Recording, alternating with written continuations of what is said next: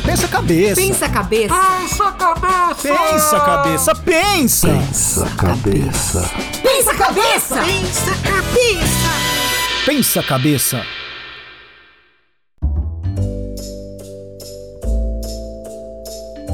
Começa agora o podcast Pensa Cabeça, o podcast do Ciência em Show. Hoje com um convidado extraordinário, um cara que é o futuro astronauta da Virgin Galactic. Ele vai contar muita coisa. Cara, um cara que entende de ciência e tecnologia aqui com a gente, mais que isso, um aventureiro, coisa que você sempre quis ser, Gerson. É, mas ele é chique, né? Ele vai lá pra cima, lá vai ver a gente. O máximo que eu vi foi um bug jump só. um bungee jump, né? Então com vocês, o Marcos Palhares. Obrigado, Olá, Marcos! Valeu! Obrigado, pessoal. Eu que agradeço a oportunidade de estar no Sensing Show, fantástico. Já vi o programa lá antigo de vocês, lá É. na época do SBT, teve National Geographic também.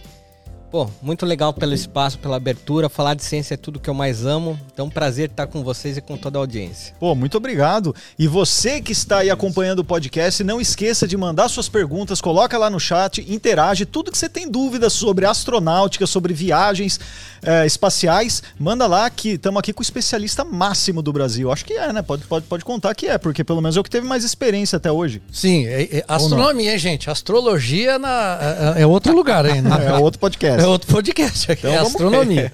Vamos Cuidado. começar. Ô, ô Vamos Marcos, lá. então vamos lá. ó. Você é um cara que eu apresentei aqui como um futuro astronauta. Por que futuro astronauta? O que é isso? O que você faz para ter esse título? Tá. Bom, futuro astronauta porque, é, como diz o nome, né? Astronauta, né? Viajante dos astros. Como eu nunca cheguei ao espaço, eu vou ir ao espaço, então eu é futuro astronauta, ainda vou chegar. E, e é futuro por quê? Porque eu já sei que vou. Então essa que é a grande diferença. Opa, eu já sei que vou, então futuro astronauta. Quando eu atravessar a linha de Kármán, ou talvez a linha de Armstrong, conforme os países, né? Os Estados Unidos consideram a linha de Armstrong a linha que divide a nossa atmosfera do espaço. É, a maioria dos países consideram a linha de Kármán, que é a 100 km, 20 km a mais. Então, atravessando, uma vez que você atravessa essa linha, você pode ter um título de astronauta. Então é isso que diferencia. E você está cadastrado? Você comprou uma passagem? O que, que é? Como que é ser um? Eu posso ser um futuro astronauta também? Pode, Como que pode ser sim. Então, hoje a gente tem várias iniciativas privadas que pode transformar pessoas comuns em, em astronautas. É, isso já está acontecendo, começou um movimento muito forte a partir do ano passado. A gente viu, viu diversas eh, tripulações privadas já indo ao espaço. Tem uma agora que, com quatro tripulantes no espaço. Então, o Inspiration 4 eh, trouxe quatro civis no espaço. Eles já não são mais pessoas que vêm, advêm de um, por exemplo, de um serviço militar eh, nas Forças Armadas. Eh, são pessoas que podem vir, por exemplo, de ah, na área científica, mais especificamente ah, de empresas privadas que precisam realizar algumas atividades na, na estação espacial, que nada mais é do que um laboratório científico. Então, uma vez que você pode se engajar com esses players, né? eh, você pode ser hoje, sim, um astronauta privado. Ah, o meu desejo hoje é ser um astronauta comercial. O que, que é um astronauta comercial? Atualmente você pode me chamar do que você quiser. Pode me chamar de, de turista espacial, viajante espacial, futuro astronauta.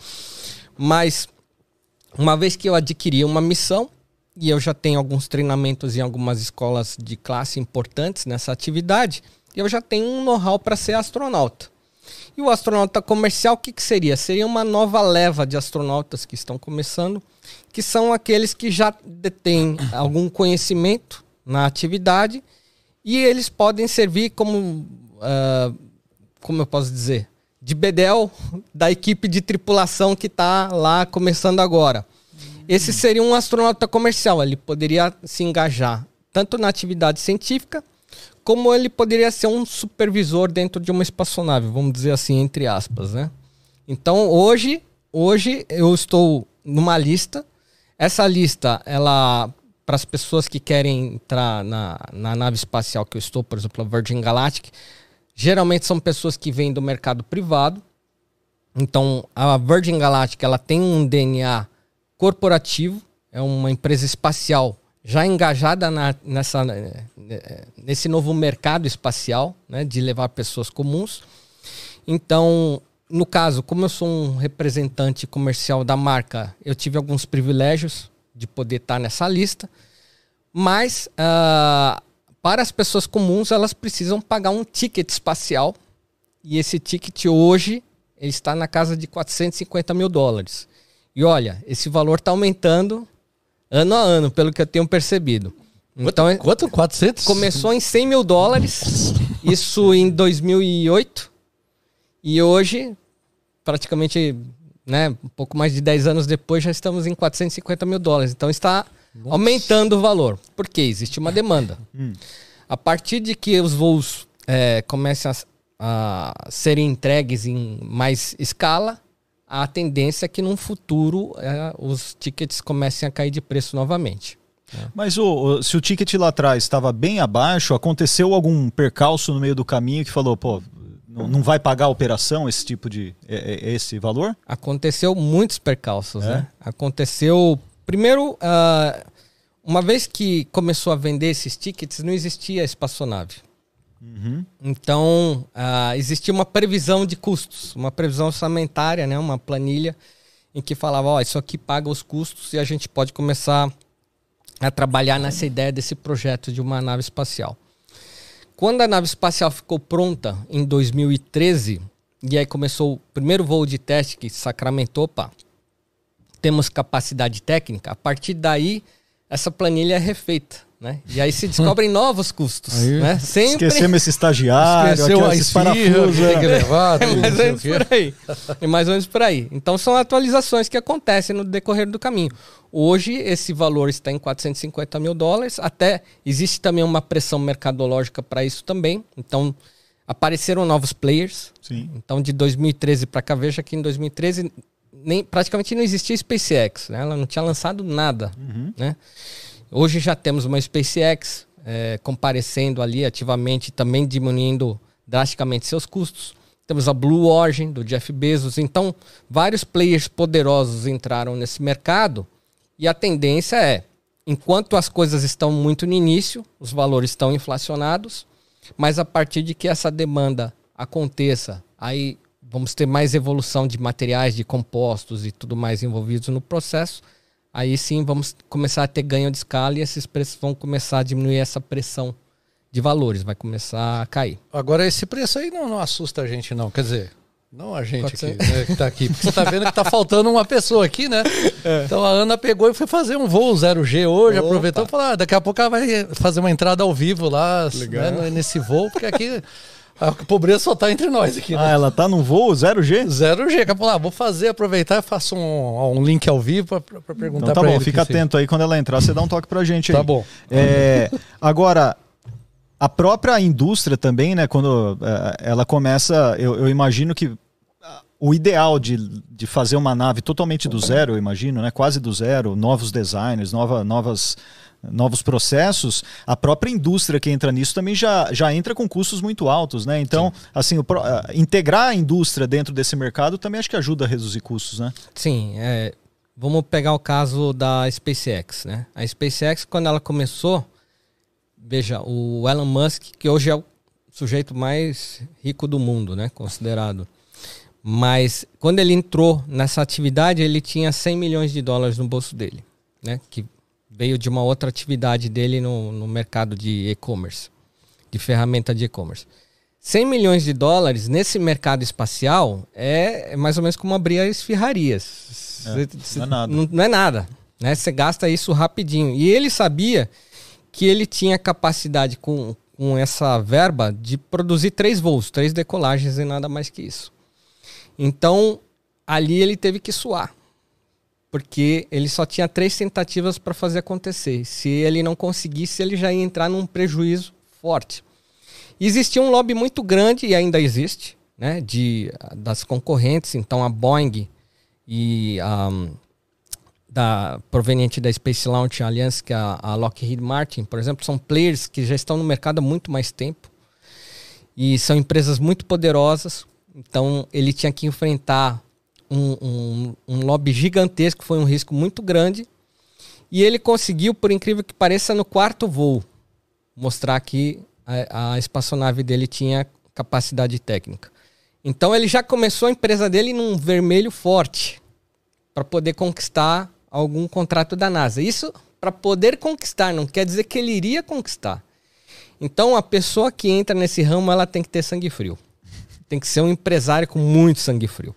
E por isso que existem poucos empresários hoje nessa atividade e são pessoas conhecidíssimas, né, do público, né? Então, o próprio Jeff Bezos, dono da Amazon, é um cara que ele tem, além de recursos, ele tem um, um prestígio pessoal muito grande que ajuda ele a endossar esse tipo de negócio, mas não é uma coisa para qualquer um. Atividade espacial é para poucos. Sim. E, e conseguir profissionais para isso é no caso, engenheiros especialistas, essas pessoas eu imagino que já estejam empregadas em agências espaciais né, de governo, e isso daí também será que é uma dificuldade ou não?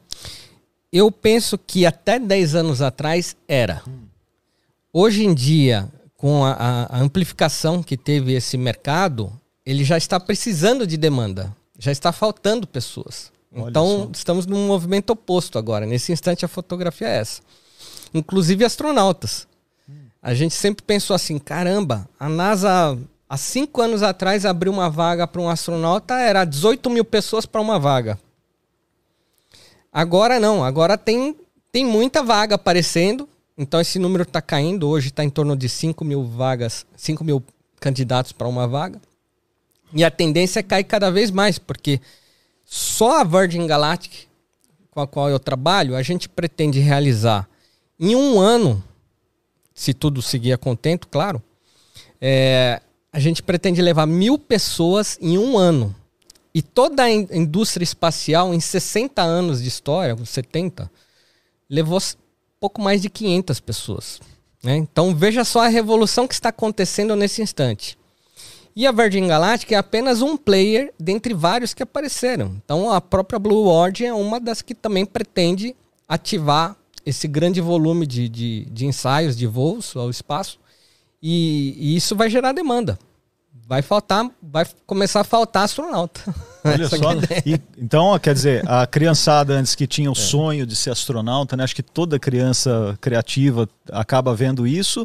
Hoje o sonho é mais próximo, porque você vai ter uma demanda maior. Que legal. Sim, acredite nisso. É E o que eu sempre falo, acredite. Sim. E agora, é, você falou assim que vai levar, né, os turistas Isso. ou as pessoas, vai levar para onde? Para onde? Quando a Tá. pessoa vai para um turismo espacial, onde ela chega? Qual é o destino? Legal, legal. Boa pergunta. Eu vou falar da Virgin Galactic, Tá. que é essa espaçonave que a gente está vendo aqui. O pessoal consegue ver? Olha que linda. Esse telão? Legal. Tô vendo. Isso Então- não é desenho, não. É, a- é a foto é, dela mesmo. É foto real isso aí. Olha- olha a nave, quer, cara. Quer mais imagens? Olha Opa. isso. Me dá imagens, Diego. Bi- Bidai Bages, velho. Vamos lá, mais uma. Olha isso aqui. Olha isso. Olha isso, ela tá em Mach 3,5, 3.5, né? Então são 3.5 vezes a velocidade do som. Ó. Subindo vertiginosamente, olha aqui, ó. Aqui é no- Aqui, o, ó. exatamente o momento de desacoplamento da, da Eve, né? Que é esse porta-aviões que a gente fala, né? Na verdade seria porta-espaçonave. E ela, quando acontece esse exato momento, que é o momento mais crucial de todo o voo espacial, né? Ela veja que os motores ainda estão desligados. Então ela vai cair em torno de 5 segundos numa queda livre. E aí os motores vão ser acionados e a partir desse acionamento é que vai haver um voo exponencial em direção ao espaço. Qual que é a ideia? É o que a gente fala de famoso tiro de canhão.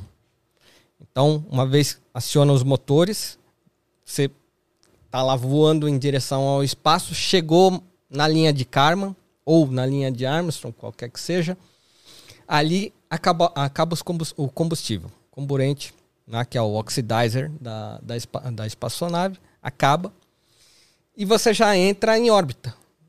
É uma semi-órbita, então a gente fala que é um voo suborbital Sim. né? Não chega a ser um voo orbital, porque o orbital seria ele dar uma volta inteira no, no planeta. É suborbital por quê? É o tiro de canhão, que vai até para cima, fica um pouquinho e depois desce. O voo da Blue Origin hoje está levando 10 minutos, é um voo bem curto.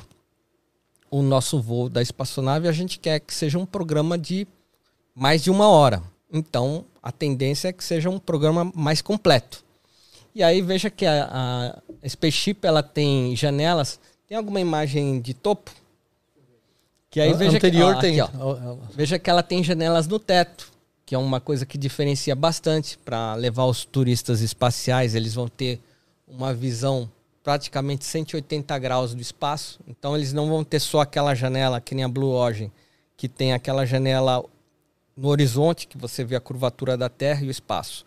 Você também vai poder ver o Sol, você vai poder ver o espaço, as estrelas, você vai poder enxergar aquilo que está acima da sua cabeça. E você tem um espaço interno maior, que é muito mais bacana para a diversão desses turistas espaciais, que vão poder ter mais espaço para se movimentar. Você não vai dar aquela pesada na cabeça do, do, do vizinho, né? Então vai poder ter uma diversão até mais interessante. Ah, que legal. Aí, ó. Não, Veja porque- que as cadeiras elas descem, né? De modo a ampliar ainda mais o espaço. E tem uma imagem real. Veja o voo do, do nosso eh, fundador, que é o Richard Branson. Tem um vídeo dele flutuando na cabine, que ele foi um dos primeiros a testar. Ele fez o voo 21 da, da Virgin Galactic.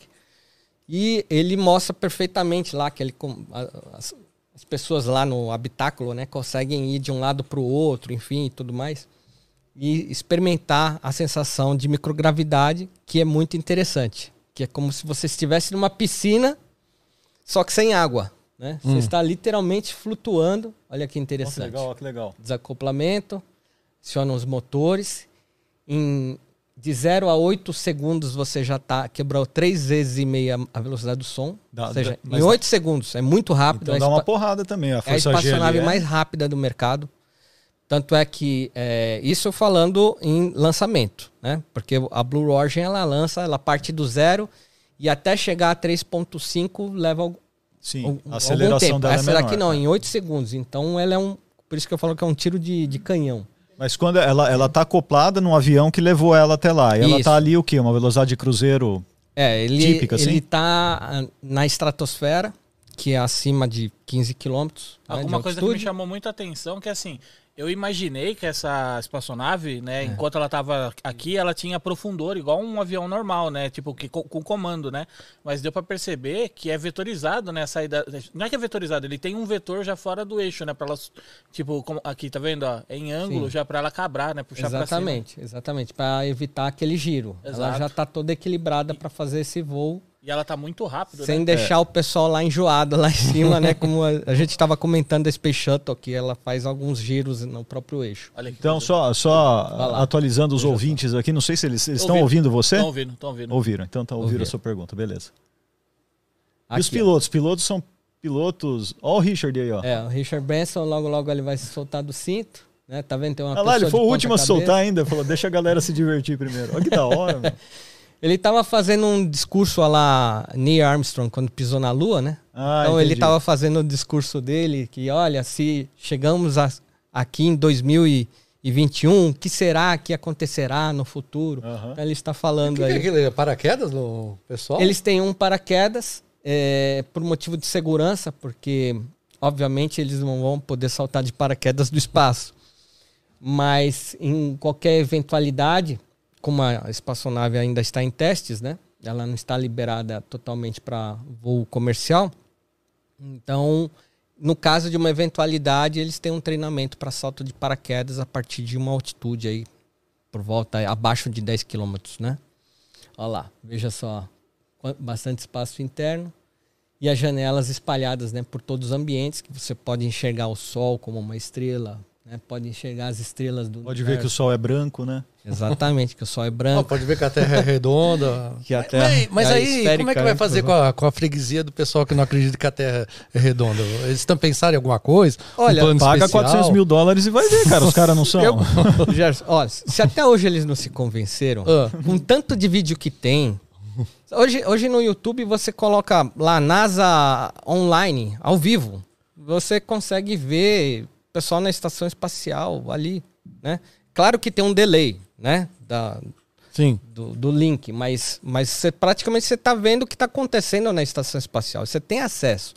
Hoje a internet te dá acesso a tudo. Então, as pessoas que ainda estão nessa visão, vou dizer que arcaica, né? Porque desde. Como é que era o nome daquele grego que já descobriu há dois mil anos atrás que a Terra era esférica? Eratóstenes. Eratóstenes. Tá bom de, de memória. Pô, dois mil anos atrás os É, gregos senão já sabiam que a Ele, Terra ele mediu né, a circunferência da Terra. conseguiu medir com Pitágoras. É, com É uma teoria- forma de Pitágoras ali. Ah, mas isso daí não merece nem Então, falar. mas eu acho que ele maluca. deveria. É, eu acho que deveria ter uma promoção. Fala, você que é um cara que acha que a terra, a terra é quadrada, então vamos. Você vai ter um descontinho aqui. Uma promoção, Uma né? promoção. Ia ser da Não, porque aí eu ia querer também achar que a Terra era. Aí, aí ia aumentar o número de terraplanistas. eu também acho Melhor que é não. quadrado e quero ir lá ver. E a falência. Mas os terraplanistas começaram um programa espacial deles, né? Só que não foi pra frente, né? também, Nossa, né? Cara. Esse é o cara que morreu? É. Então, ó, Esse se deu mal, né? O cara ele fez um foguete porque ele é... Cara, o cara fez um Bateu foguete no no, domo o quintal. foguete dele?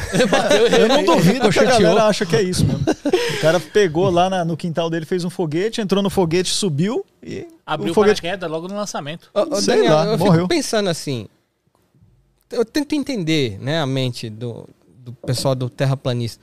Quer dizer que você tá andando na Antártida, de repente, tom, bate assim, tem um domo ali que tá segurando tudo. Como assim? Né? É uma coisa meio. Tem uma plaquinha lá, não Eu falo, ultrapassa. Mas isso é muito difícil de imaginar uma coisa dessa. É bem Como difícil mesmo. Até porque já foi.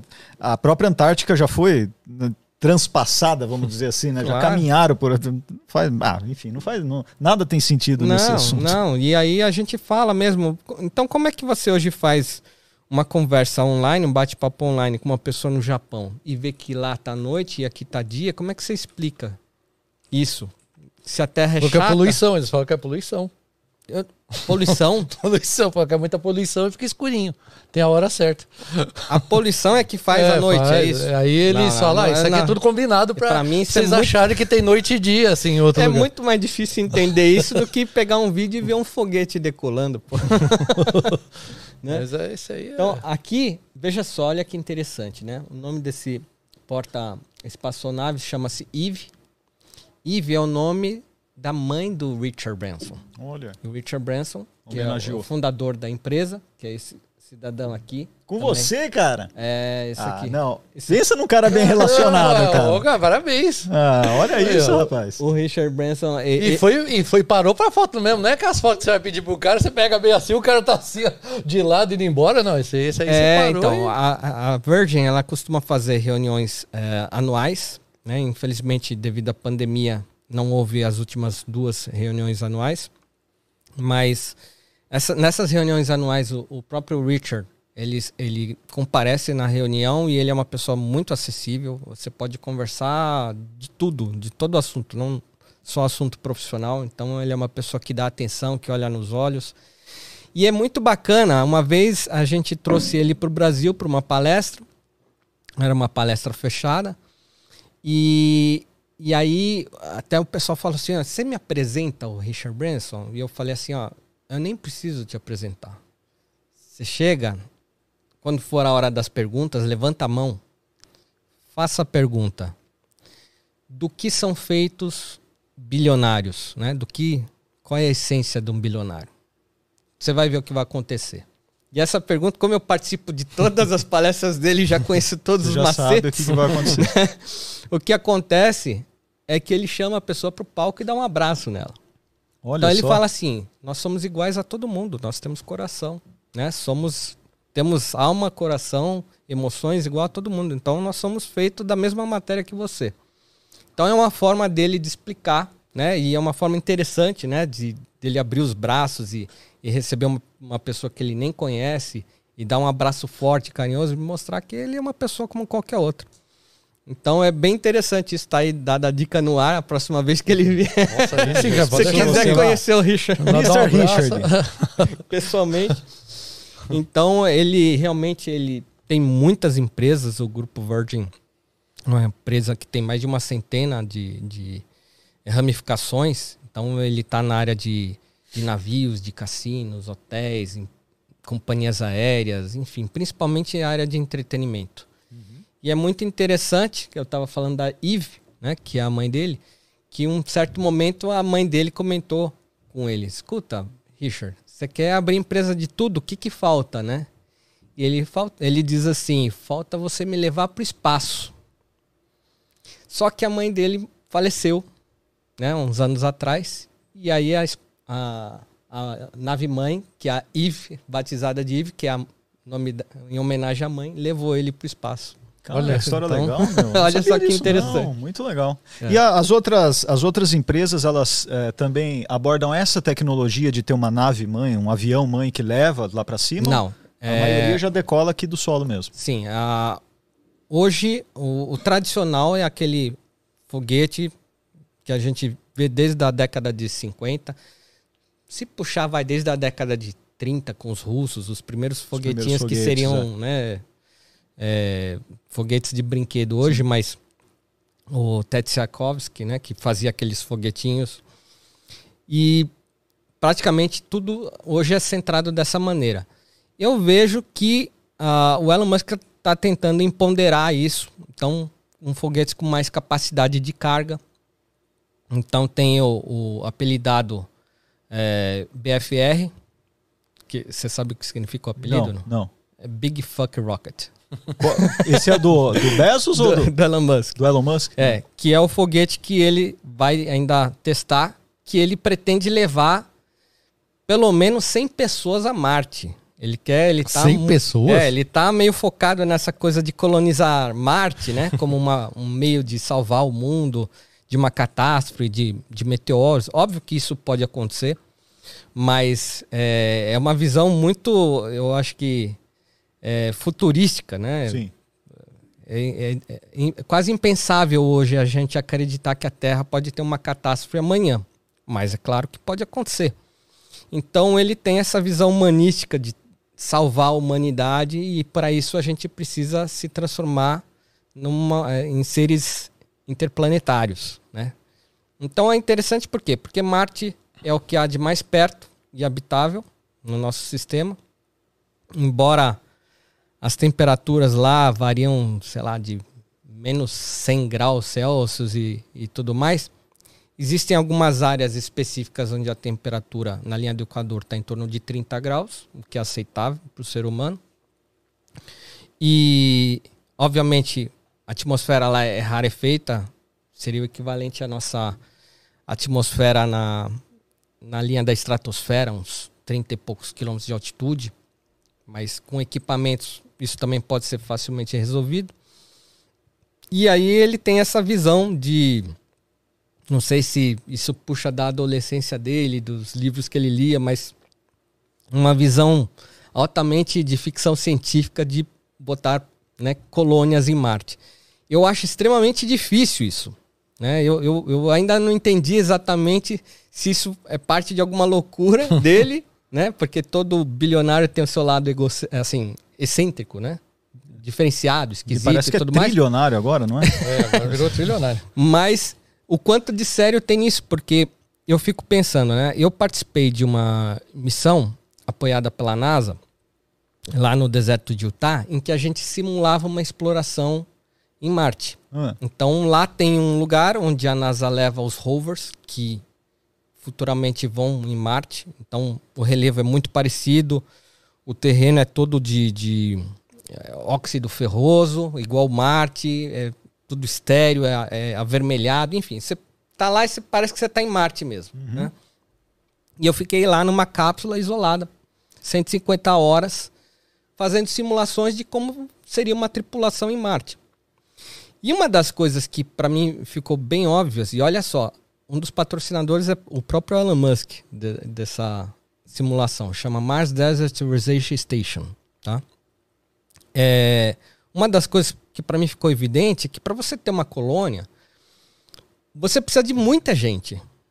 Não adianta você pôr os primeiros que pôr lá vão sofrer muito, né? Você precisar de um band-aid, não tem uma farmácia, entendeu? Não tem. Você precisa de um marceneiro, não tem a marcenaria nesse. Então você precisa de muita gente num lugar para você conseguir criar uma estrutura. É mais ou menos pensar como numa cidadezinha de interior. E, Né? gente, gente com perfis diferentes, né? Até com habilidades diferentes em Não, várias e- áreas. E você para para pensar. Hoje você vai numa cidade que tem 10 mil habitantes e pergunta para a pessoa que mora lá, ela já reclama que falta muita coisa, né? Falta um hospital bem equipado e, e esse tipo de coisa. Então eu fico pensando, caramba, ele quer colonizar Marte, mas quantas viagens vai precisar para conseguir gerar um fluxo de gente e pessoas interessadas em criar essa estrutura? Me parece assim muito além do imaginário. É, porque Mas- você falou pessoas interessadas. Porque se você falar quer ir Também. pra Marte, o cara quer, mas quer ficar lá e.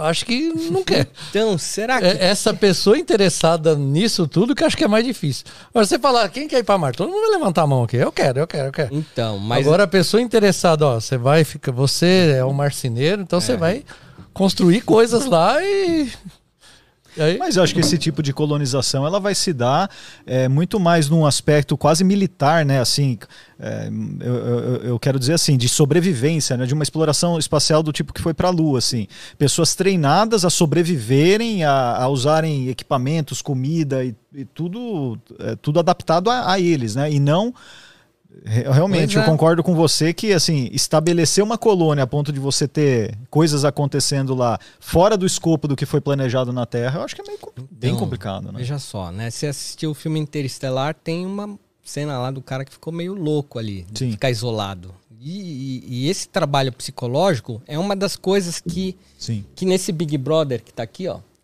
colocaram na tela. Essa é exatamente a minha missão lá. Eu fico ali naquela cápsula, né? E a gente tem sempre uma tripulação. No meu caso era eu e mais é, três pessoas. Um, dois, três, quatro pessoas. Então nós éramos em cinco. E cada um tinha uma função. Tinha o, o biólogo, tinha o geógrafo, né? Tinha o mine- mineralogista. Então cada um tinha um, um dever lá, né? Nas missões que a gente tinha que fazer. E uma coisa que a gente percebe nesse Big Brother, que tem, uma- tem câmeras ali que ficam olhando, é que o que eles mais têm interesse hoje em resolver é a questão do psicológico. Justamente de você estar num ambiente isolado em que você é privado de diversas coisas que o mundo hoje te rodeia com facilidades, né? Então, aquela torneirinha que todo mundo abre e vê a água lá saindo como se isso fosse mágica, não tem mágica naquilo.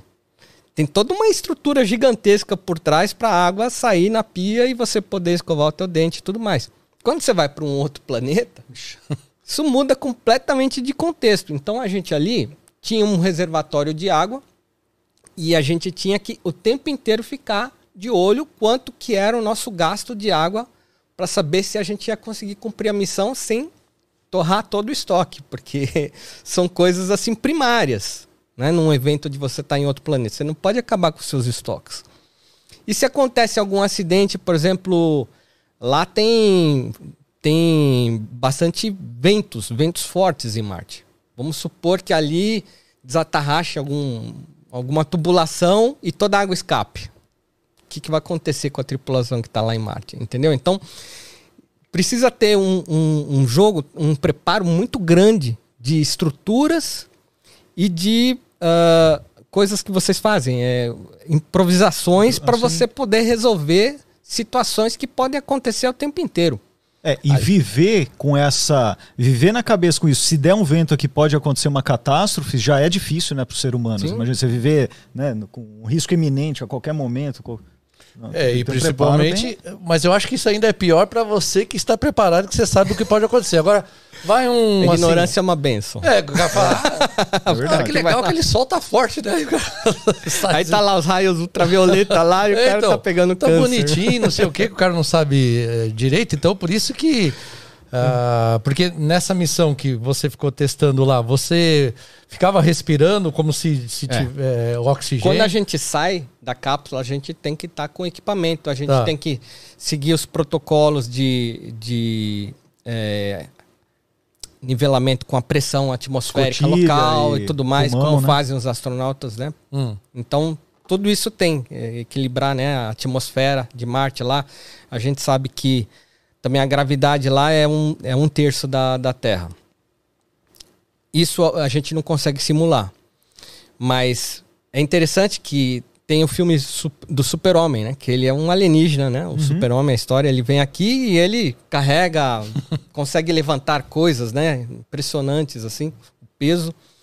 Em Marte você vira o Super-Homem. de verdade. Porque Sim. justamente pela gravidade ser um terço, então uma pedra de 100 quilos vai pesar 30 quilos. Por exemplo, Então você, você consegue- conseguiria levantar. Você tá com 100 É. mais, né? Sim, eu hoje eu pesei 95. Então, Daria pra, eu conseguiria levantar conseguiria você. levantar. Então, legal, Aí é você verdade. se transforma no Superman em outro planeta, que no caso é Marte. Então, Ou são- seja, o super-homem, certamente, o planeta Krypton É. tem uma massa maior que a Terra, acho que tem uma gravidade maior lá também, né? Então, Tá ele- aí. digamos assim, ele foi, a, a, a genética dele tá preparada para levantar Tá aí a coisas mais pesadas. dos filmes, né? Aí, ó, tá vendo? Superpoder, de onde vem, né? É. Dá pra explicar. Algumas coisas fazem alguns vínculos mesmo É. com a realidade, né? Quando você falou da BFR, só o pessoal ter ideia de tamanho, que você falou que é Ah, tá aí, ó. monstruosa. Big Fuck Rocket. Então, ele vai ser o foguete mais poderoso, né? E ele já tá em, em- em ensaios. E, E- esse, e- é, esse último é o BFR aí. Isso. Então, por exemplo, esse primeiro aqui, para você carregar um quilo nele, então vamos dizer, você vai carregar um litro d'água, um quilo. O custo, há cinco anos atrás, ó, nem é muito tempo, olha só, estou falando de cinco anos atrás, o foguete mais simples da SpaceX naquela época, custava em torno de 35 mil dólares para você levar um Levar quilo. um quilo. Então você cara. vai levar uma garrafinha de água, tá custando 35 mil dólares. E já com o Big Fuck Rocket, isso daí vai cair para mil dólares, entendeu? Menos de mil. Então é isso, né? Esse, esse aprendizado que está acontecendo de forma muito acelerada desde que o mercado privado entrou forte na atividade espacial, está promovendo coisas que seriam impensáveis há poucos, poucos anos atrás. Hoje, se você quiser, Daniel, você pode fazer um nanosatélite, que é aquele cubinho de um decímetro cúbico, e você mesmo põe, fala, eu quero pôr dentro da nave da SpaceX, da Falcon. Vai custar uma ninharia, não é uma coisa de outro mundo. Tanto é que tem crianças de escolas que estão mandando Tão essas coisas, estão com- fazendo esses experimentos. Isso seria impossível, impossível há 10 anos atrás. Eu nem pensaria, você falar, não, nunca vai ter, vai acon- acontecer esse tipo de coisa. E hoje a gente já, já é regular. Nossa, já pode né? levar. A- a- as portas que abrem para tudo, né, cara? Abre as Mas, mas o. Aí a gente viu o tamanho daquele foguete. O combustível em si mudou? Está continuamente em mudança, mas a base ainda é a mesma, né? É hidrogênio líquido e oxigênio líquido. É óbvio que eles estão aperfeiçoando isso em cada novo motor que é lançado. Então, no caso da SpaceX, eles têm um motor que é o Merlin, e aí eles têm um, um comburente que é específico para o motor do, do Merlin. Então os russos têm outro tipo de combustível, a Virgin Galactic é outro tipo, então cada um tem a sua fórmula. Mas o interessante é que todas estão ah, sendo aperfeiçoadas. Isso a gente percebe claramente. Eu que acompanho especificamente a Virgin, eles começaram que utilizam um motor que a gente fala que é híbrido, porque usa combustível sólido e líquido, né? E geralmente esses grandes foguetes usam só o líquido. O sólido e líquido, então, a gente começou com uma pasta que era de borracha, que misturava com oxidizer, que é o oxigênio líquido. Hoje já é uma pasta de plástico. Então, veja que está havendo muitas atividades em procurar qual combustível ideal para se chegar cada vez mais longe, cada vez de forma mais econômica, tanto financeiramente quanto na questão da escala, que é o objetivo maior, né? Então esses materiais eles têm que ser adaptados nos motores continuamente e esses motores estão em contínuo processo de aperfeiçoamento. Então sempre, sempre está melhorando, sempre está melhorando né, nessa atividade. E isso é bem interessante. Quem trabalha em engenharia química tem bastante campo para isso. Bastante, na atividade espacial nem se fala, nem se fala. Pra Até porque o- a mistura ideal. é, pra- e, e olha, vou te dizer mais, vou ir mais longe. Futuro. Hoje, a atividade espacial ainda está muito limitada ao combustível fóssil, né? A queima. É, quando a gente assiste filmes como Star Trek, Star Wars, né? E aí vê aquela... São outros formatos, né? Que eles falam, combustível de do, é, é, empuxo de dobra e tudo mais. A ideia é começar a pensar em mecanismos que trabalhem não dependentes desses combustíveis que são muito caros. Então, procurar outras realidades. Então, é, hoje se trabalha muito em vamos estudar atividades que tenham campos gravitacionais, magnetismo, tudo isso para ver se descobre alguma resposta futura para atividade espacial. E aí não ter que depender de ficar lá injetando combustível. O que, que é um foguete hoje quando ele vai decolar? Ele está lá pronto. Você tem isso aqui de carga útil, que pode ser pessoas ou suprimentos, e todo o resto aqui, tirando aqui embaixo que é o motor, todo o resto aqui é combustível. Então isso ainda é muito caro e isso é limitante, porque quando você quer ir para Marte, você precisa daquele big fuck rocket com muito combustível para poder dar muito mais impulsão e chegar muito mais longe. Encarece. Então qual é a ideia? Isso aqui é o problema, é o limitante, combustível. A gente tem que criar um outro mecanismo para não depender de toda essa estrutura. Então esse é o novo paradigma da atividade espacial. Né? O que desenvolver para a gente sair do combustível fóssil e aí sim poder pensar em cada vez mais longe, de forma ilimitada e tudo mais. Depois que sai da atmosfera, até a questão fica um pouco mais é, simplificada em, em, termos de combustível. Sim. Você já ouviu aquela, já viu aquela tecnologia? Eu não sei nem se já entrou, se entrou alguma vez em operação, mas que é tipo uma vela solar Sim. que o, os, né, o, Sim. a nave abre lá uma coisa assim, o próprio vento solar já cria um empuxo para a nave. E, e a- a- hoje se estuda muito. ah, como é que- agora me fugiu o nome. Aquele, a matéria escura. Sim. Então, até isso é uma coisa que é recente. Matéria escura, hum, pouco se sabe ainda sobre isso. A gente está aprendendo, é uma novidade. E como a matéria escura pode ajudar também nesses, nesses voos espaciais, né? A lugares muito, muito distantes. Porque, por exemplo, um voo a Marte você vai gastar mais de um ano para chegar lá. E isso pode inviabilizar também o voo. Imagina como é que você vai chegar, a tua massa óssea vai chegar num planeta super distante. O certo era você chegar forte, preparado, né, com a moral lá em cima. Em vez uma viagem de um Chegar- ano, Chega derrotado. é, praticamente num cubículo, né? É, pô, sem, sem atrativos, né, que a gente tem aqui na Terra, que você viaja, você passeia, você vê amigos, você vai sai para comer pizza. Então é uma viagem muito desgastante moralmente, psicologicamente e fisicamente, que é o grande problema. Você chegar lá, abrir a escotilha lá em Marte e sair da cápsula como se fosse uma meba, assim, rastejando, porque teus ossos foram afinando com o tempo, né, com a falta de uso devido à baixa gravidade, e você vai chegar lá muito fraco.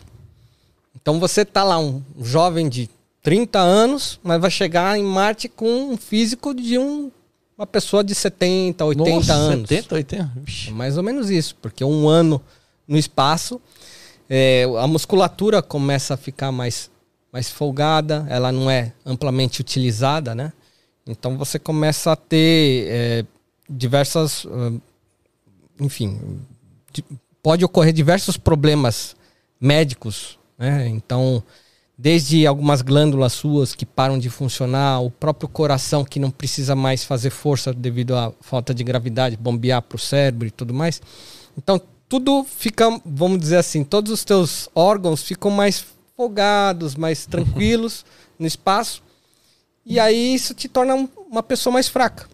Nossa, e aí como é que você vai explorar Marte É, se- se você chegar lá assim, Como é que você chegou no, no hospital, né? da- da andando, Terra? Mancando, né? É mais ou menos assim. Veja que os astronautas que chegam da estação espacial, eles saem de maca. É que nunca mostra o cara. É, galera, É. chega. Não, nunca, E nunca o mostra a primeiro que chegar lá em Marte, qual- vai ter alguém lá esperando para tirar ele de maca? Não vai. Pois é, não, o cara debilita pela até é, essa, essa imagem de astronautas chegando, chegando na Terra, né, que ficaram o quê? O astronauta que fica numa estação espacial, ele no, máximo o quê? Três meses, quatro meses, Sim. é uma coisa de, de, É desse o normal, é o normal. E aí o cara vai ficar um ano, né? Você imagina como que ele sai de lá. O Stanley Kubrick resolveu isso no seu filme 2001 Odisseia no Espaço, que é o Muito livro bom. do como que é o livro do De quem que é o livro 2001 Odisseia no Espaço? Fugiu o nome. O, Ah, o já- Diego vai dar uma O olhada. Diego aí. vai- o Diego É, deve saber. que é, que é gerar as naves, elas têm, elas estão girando, só que são naves gigantescas para promover uma força Um centrípeta campo é, gravitacional. que simule o campo gravitacional, né? É, quando você está girando, é, ele vai, vai te dar essa simulação. Então, teoricamente, a pessoa vivendo naquela situação, ela vai ter menos perda. É, já é se provou até que é real, dá pra fazer isso. Dá pra fazer, O problema né? é que hoje é muito caro, é um investimento é, pra fazer. Você fazer. tem que levar módulos, montar. Muitos né, módulos, nossa. Se a estação espacial, que já é uma coisa que congrega 15 países lá injetando dinheiro forte pra manter aquilo ali, imagina E criar nem uma é tão estrutura grande, dessa. né? Em Não é. termos de estrutura. Não é, então, É imagina o- só o desafio. Arthur C. Clarke, Arthur, Arthur Clarke, é. Pronto. Clark. você viu essa, essa, essa notícia aí? Vocês chegaram a ver? Então, é isso aí que Motores de dobra espacial não são mais ficção científica. é, é nisso que tem que se trabalhar hoje, tentar tirar a dependência do combustível fóssil, Vamos só, combustível líquido. vamos só posicionar nossos ouvintes, né? Falou de matéria escura, porque existe, é, existe uma, uma percepção é, de, é, de que 90 e, sei lá, acho que 99% da, da massa do universo não, não, não consegue ser observada, né? É o que se chama, em teoria, matéria escura, não, matéria escura e não, não se consegue, ainda não existe um estudo comprobatório do que possa ser, né? E a dobra, a dobra como que é? Motor de dobra, Dobra espacial. espacial. A dobra espacial seria no, no ramo da, dos buracos de minhoca? É uma bolha de dobra, se eu não me engano. O que, que é a dobra espacial do Star Trek? Você sabe? Ah, de Star Trek, Star não, Trek eu eu só- sei. Eu só assisto. Mas certamente é, é. O buraco de minhoca é outra coisa, seria um atalhos espaciais, isso ainda não foi provado, né? Mas a, a- o motor de dobra é, é o- é o, é o próximo desafio. Acho que, veja só, o Elon Musk ele dá o nome de, de Falcon ao, ao seu foguete justamente em homenagem à Falcon Millennium do Star Wars. Ah, sim. Então é uma pessoa que está olhando ali num, despretensiosamente num filme de ficção e está colhendo coisas que podem ser factíveis. Então, Sim. por isso que a dobra que é do filme do Star Trek é uma coisa que, opa, a gente tem que pensar em algo assim, olhada- né? Ah. Então inspiram realmente esses, esses caras, né? Aqui, ó, Daniel. Olha lá. As massas de imensa grandeza conseguem naturalmente deformar o espaço-tempo. A bolha de dobra, ela deforma o espaço em volta dela. Assim você consegue surfar, sabe, na onda do espaço. É, Isso mas, dá é, pra, pra, pra propelir pra frente. é, É. mais ou menos a, a teoria do, do, do buraco de minhoca é um pouco parecida. então. É. É. Mas muito, nossa, isso daí é realmente Agora a fronteira o- da ciência. O pessoal tá doido pra fazer pergunta pra você. Coloca umas aí, Diego. Eu tá eu também tô, cara. legal. Puta, hoje vai ser o dia que Eu lotado nós não aqui, ó. vamos Olha lá. sair aqui sem E eu fazer vou adorar, pô. Vou adorar as perguntas, já é a Qual que primeira. é? O que devemos estudar para ser um astronauta? Emendando já na, na sua resposta, já fala o que você fez de treinamento também, não só de estudo, de treinamento. Caramba. Eu, eu sempre, uma vez uma pessoa me perguntou, né? é, há quanto tempo você está se preparando para ser astronauta? E eu respondi, a minha vida toda. E a pessoa falou, opa, lá, então já, Já tô que eu atrasado. agora. Eu tive essa ideia agora, né, Gerson? Se tiver agora, então já tem que nascer de novo. então, então é assim, eu é, o grande start para mim aconteceu quando o Marcos Pontes foi para o espaço. Naquele momento foi aquele meu momento de virada que eu falei, caramba, dá para ir para o espaço, mesmo sendo brasileiro, né? Porque a gente pensava que a gente não desiste nunca, é isso? o brasileiro não desiste nunca, não, mas é, naquela, naquele momento, em 2006, o mercado ainda estava muito rígido, né? Muito americano e russo indo para o espaço. É, mesmo países como a Alemanha, França mais desenvolvidos, poucas pessoas tinham chegado ao espaço. Então eu falei, meu, Brasil né, não vai acontecer. E aquilo foi um momento de virada, que eu falei, opa, já sabemos que o Brasil pode estar lá. Uma porta foi aberta, então agora cabe a você querer passar. E você tem que fazer sua parte, claro. E aí eu fiz a mesma pergunta que a Josi, né? O que devemos estudar para ser astronauta? E aí eu fui atrás do que, que o Marcos Pontes fez. Existia uma concorrência pública na época. né? Então, um- como se fosse um serviço público, né? Delegado, sei lá, qualquer coisa assim. Então, eram 5 mil pessoas concorrendo, tinham que atender alguns requisitos. Os requisitos eram bem simples, eram bem abertos, né? Era assim, olha, você precisa ser formado em engenharia, É, você precisa ser, na época era homem, né, entre 30 e 40 anos. É, você precisava ter experiência com é, atividade G, então em força G, que foi um dos problemas ali que eu falei, opa, isso aqui eu não tenho. Preciso elencar isso aqui no meu currículo. Né? Então tô aqui, ó, com um macacão do meu treinamento em 0G. São experiências que são acessíveis hoje. E a maioria das pessoas não sabe. Então, hoje eu estou à frente de uma agência, que é a agência Marcos Pontes. E nessa agência, a gente vende espaço nesses laboratórios, nessas atividades científicas, que a boa parte delas são muito divertidas, inclusive. Experiência em, em microgravidade, eu altamente recomendo a todo mundo. altamente recomendo. Porque é, é, é fantástico. É muito disruptivo você tá assim num ambiente e de repente seu corpo flutuar do nada, é uma coisa assim, quase que a gente demora para virar a chave, mas é parece um, um, parque de diversão, né? Então, embora o avião está desenvolvendo manobras ali que a gente pode classificar em nível perigoso, é uma atividade controlada. Então são pessoas treinadas com equipamento que já é adaptado para esse tipo de coisa, com injeção de combustível adaptado para microgravidade, para não ter problema de, de falta de comburente e o avião cair. Então, tudo isso é planejado, né? as estruturas são reforçadas nas é, asas do avião. É tipo isso aí. Exatamente. Então, esse aqui foi o meu voo. Ó, é aqui eu tô com o, o meu macacão. Eu só tirei a bandeira dos Estados Unidos e botei a do Brasil. Olha. Ah, Mas é aqui. Eu tô lá é, nos Estados Unidos, realizando esse tipo de, de treinamento, essa simulação de microgravidade. E é interessante que ela começa com primeira fase a simulação de gravidade marciana, né? Que é que é um sexto a, a um da terço, Terra, né? um terço da Terra, depois a lunar que é um sexto a, a, da Terra. E aí depois a microgravidade que é quase zero G, né? Que é o que se encontra na, na estação espacial, por que exemplo. Que é o que se encontra na estação espacial, que aí você estaria em órbita. Na verdade, é um avião que está desenvolvendo algumas curvas no ar, são parábolas. Tem um apelido de cometa vômito, né? É, comet vômito. comet vômito. E esse, e é, obviamente, algumas pessoas, eu sempre digo, 5% do pessoal que faz a simulação passa mal, mas é, quem vai lá com a mente assim já projetando que vai se divertir, eu tenho certeza que vai tirar o máximo dessa, desse eu momento. Ser o que passa é... mal, eu acho. Não, é, é, antes do voo, existem algumas regras que são colocadas. Ó, oh, pessoal, a gente vai servir um café aqui não exagerem e tudo mais, né? Então tudo é também controlado ali. Vem um miojo é. assim, o cara. É, não. Aí o cara chega assim, ó, tem um bacon aí, né? Tem um ovo frito. Aqui, um x -tudo. Tem um bacon com ovo frito. Aí não. chega lá em cima e vez da bandeira passa o x tudo é, lá. Assim, né? a ideia, a ideia é evitar isso, né? Esse contratempo. Ué, mas quando ele faz essa, essas manobras, e na hora que ele, ele deve fazer algumas curvas, né? De... Sim. E aí, aí ele o pessoal faz, bate no chão de novo? Ele faz ondas, né? Ah.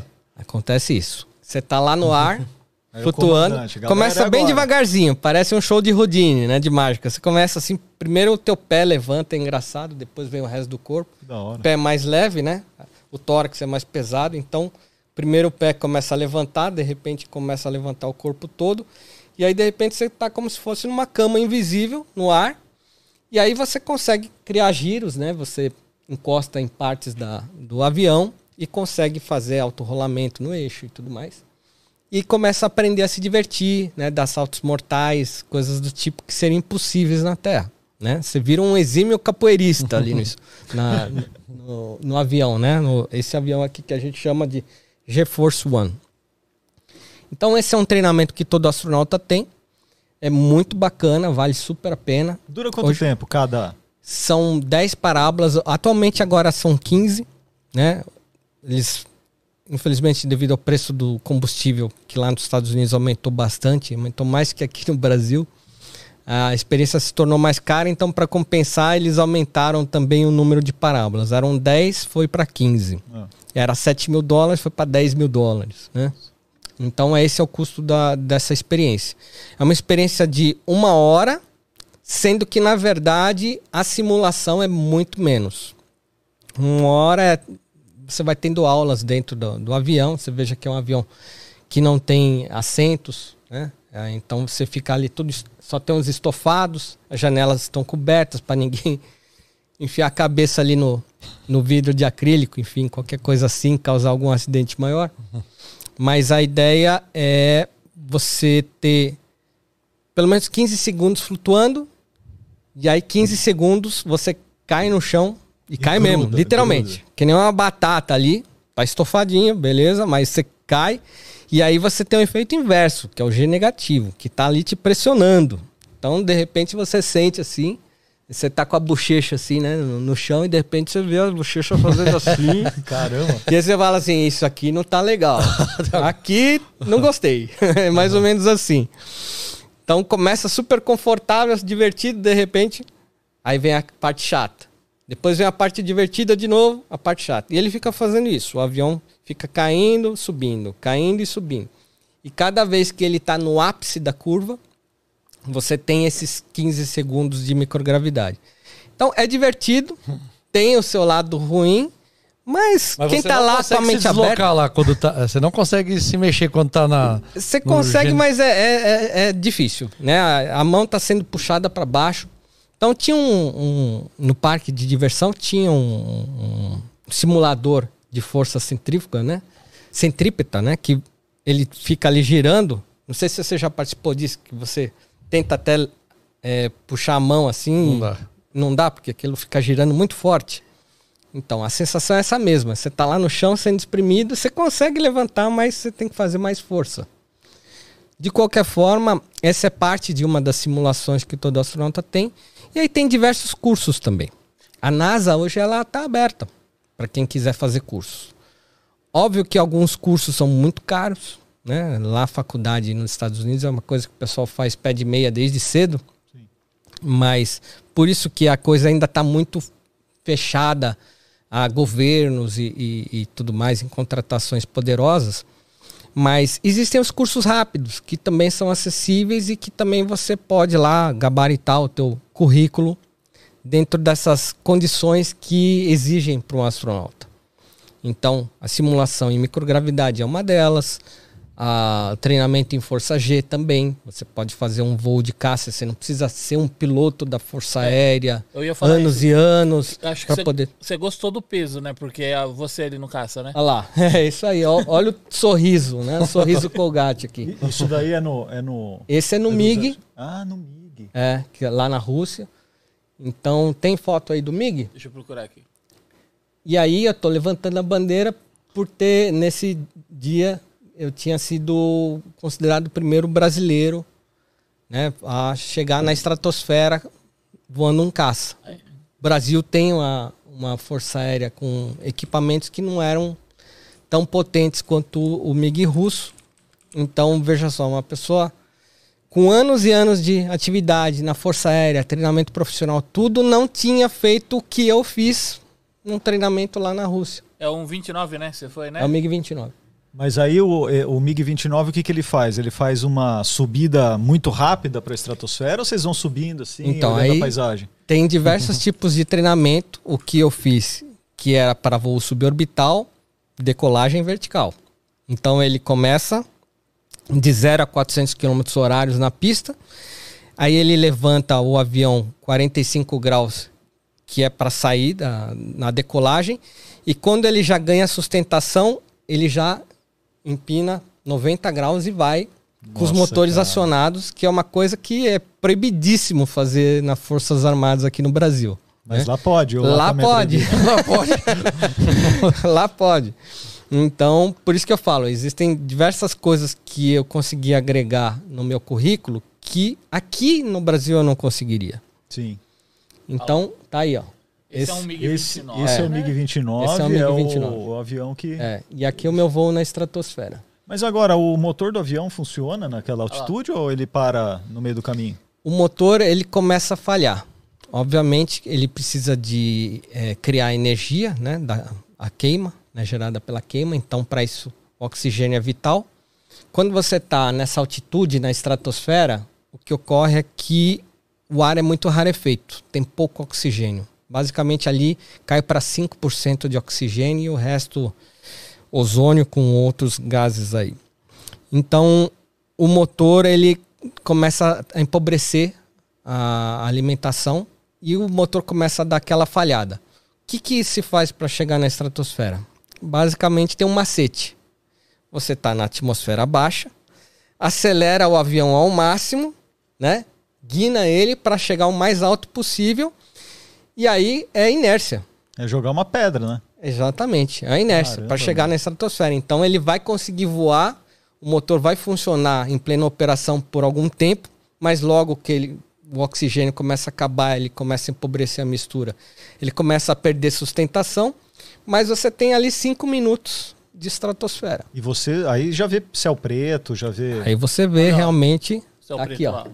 Olha lá, ó. Veja só, essa- aqui, Ah, É, conta aí, que, que é essa aí? foto é bem interessante porque mostra que o sol está batendo no meu rosto, mas o céu está escuro. É, não é céu azul, verdade. Então, o, o azul está ali embaixo, que é o que a gente hoje chama de céu, né? Ficou ali lá para baixo, Sim. que é a camada de oxigênio, né? Que a gente está acostumado a chamar de céu é aquela coisa azul, que é nada mais é do que as moléculas de oxigênio que refletem o azul. Então tá lá embaixo e eu tô aqui flutuando na camada de ozônio, que é a camada dos do que protege a Terra dos raios ultravioletas, que é uma camada inerte, não reflete nada e por isso você tem uma visão como se fosse espaço, Sim. mas não é espaço.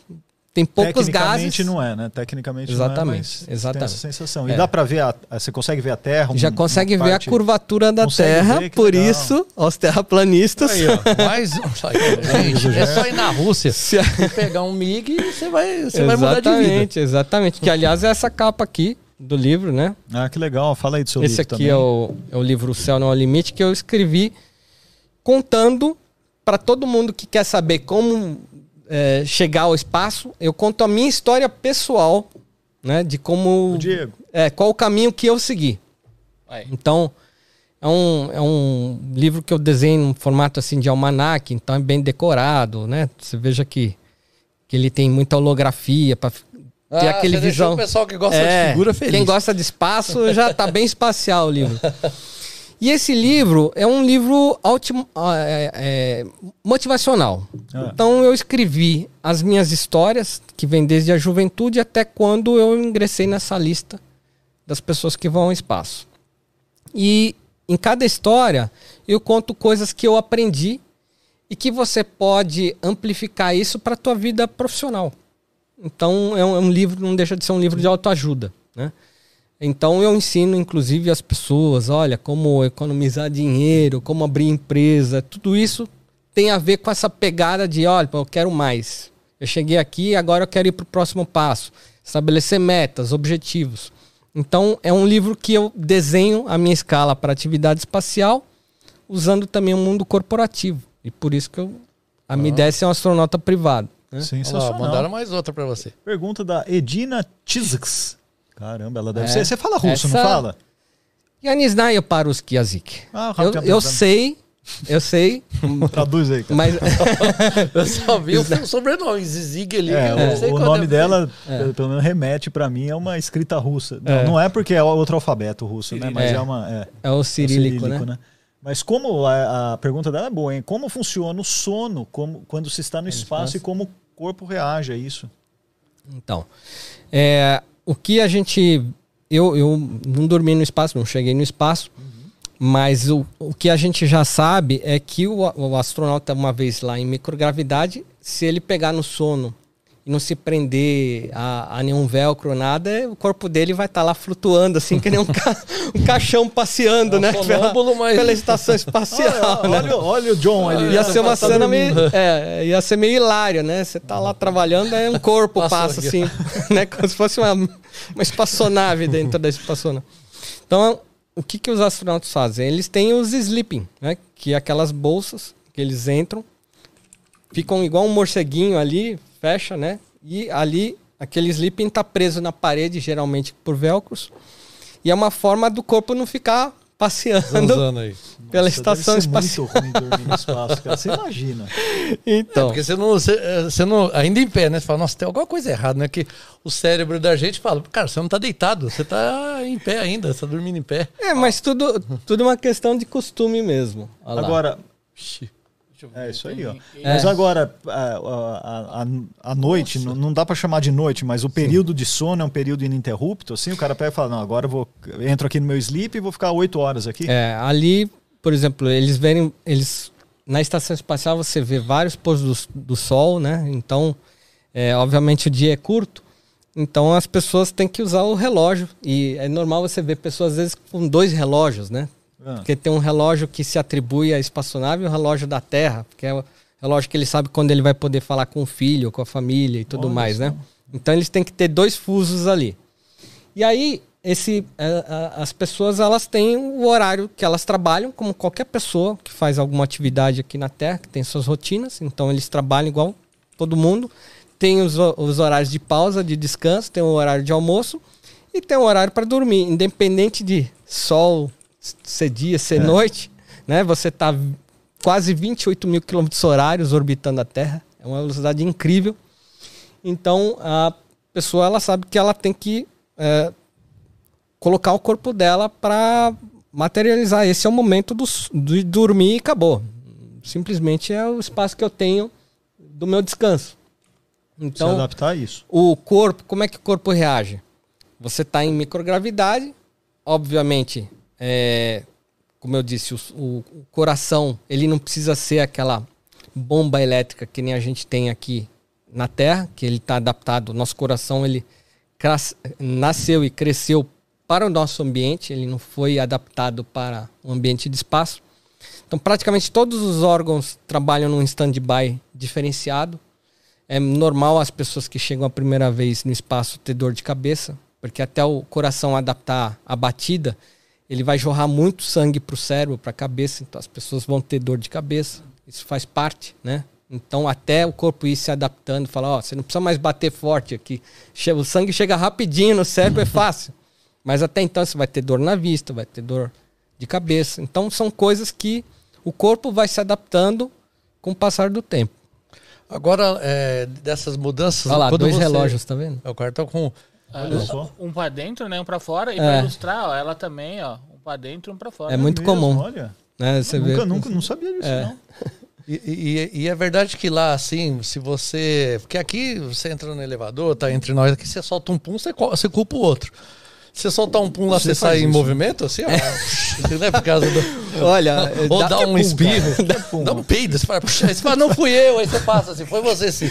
Você- Dá pra dar um uma ação. rodopio 360 ali, viu? Acho que sem então não dúvida. dá pra enganar ninguém falando, não, foi você, cara. Você A tá roupa deve mexendo. amortecer, cara. O empuxo e fica. Ou o cara zero dá, zero. dá uma tossida, um espirro, bate a cabeça do outro lado da nave, assim, né? Sim, sim. É engraçado, né? É, esse é, o- é o mesmo mecanismo que se utiliza para a espaçonave acoplar na estação espacial, né?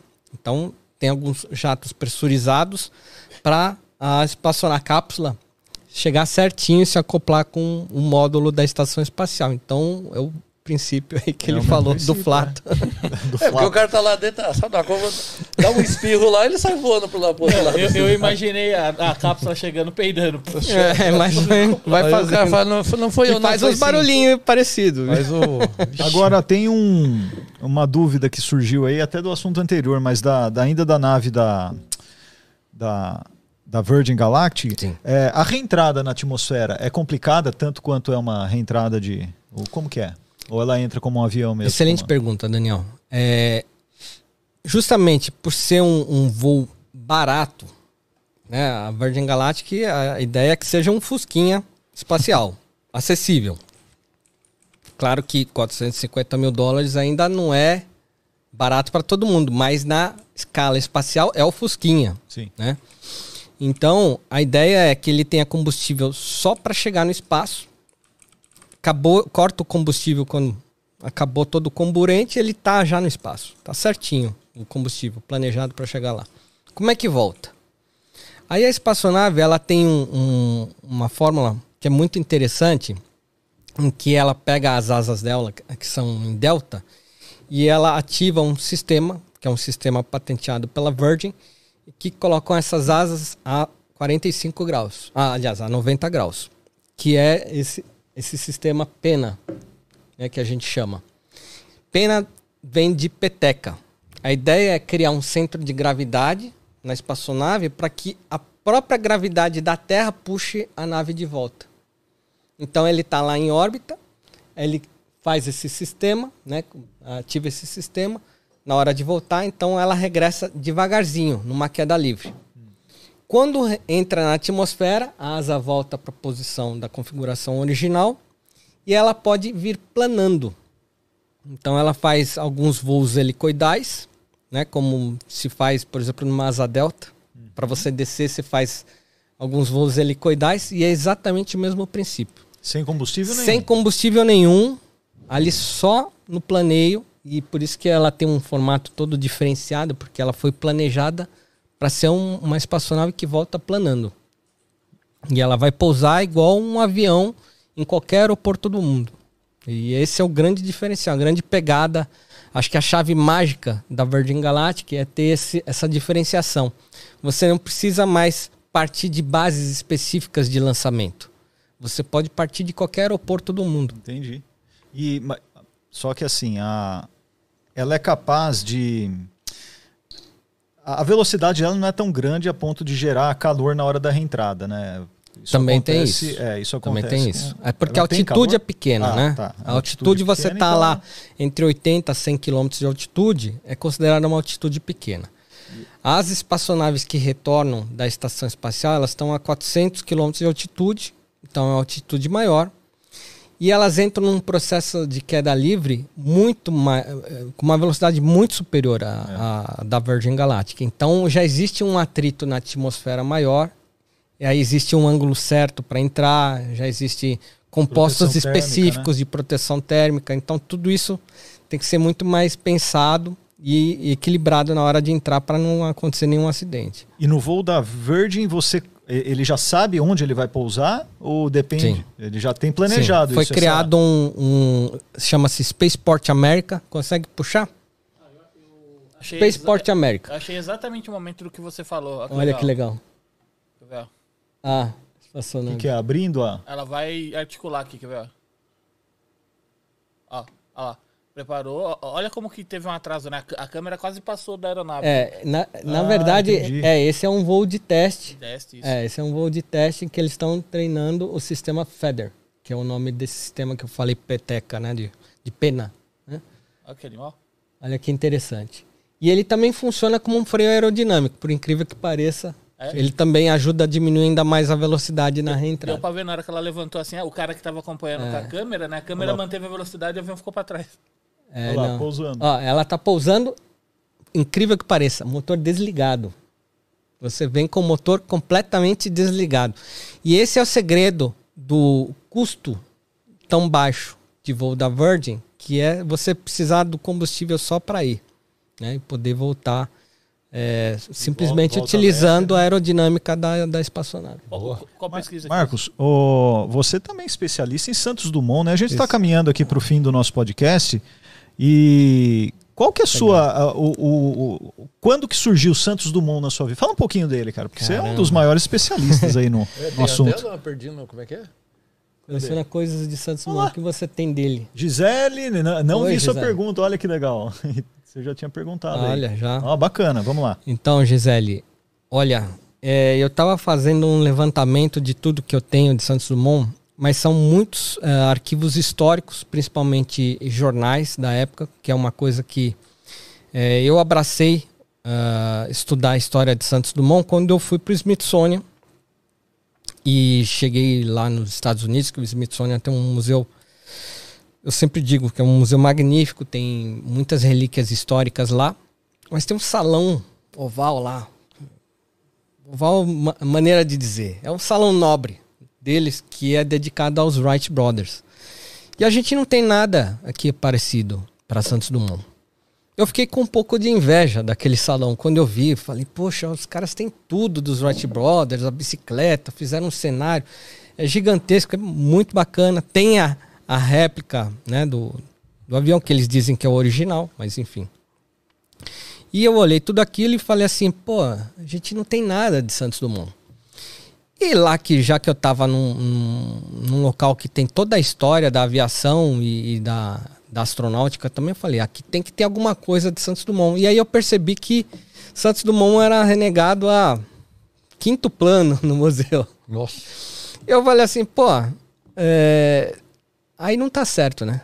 No Brasil nós não temos um museu como esse. Aqui nos Estados Unidos, que é um museu que mais dissemina informação para o mundo, pouco tem sobre o Santos Dumont. Então, alguém tem que fazer alguma coisa para melhorar a nossa imagem.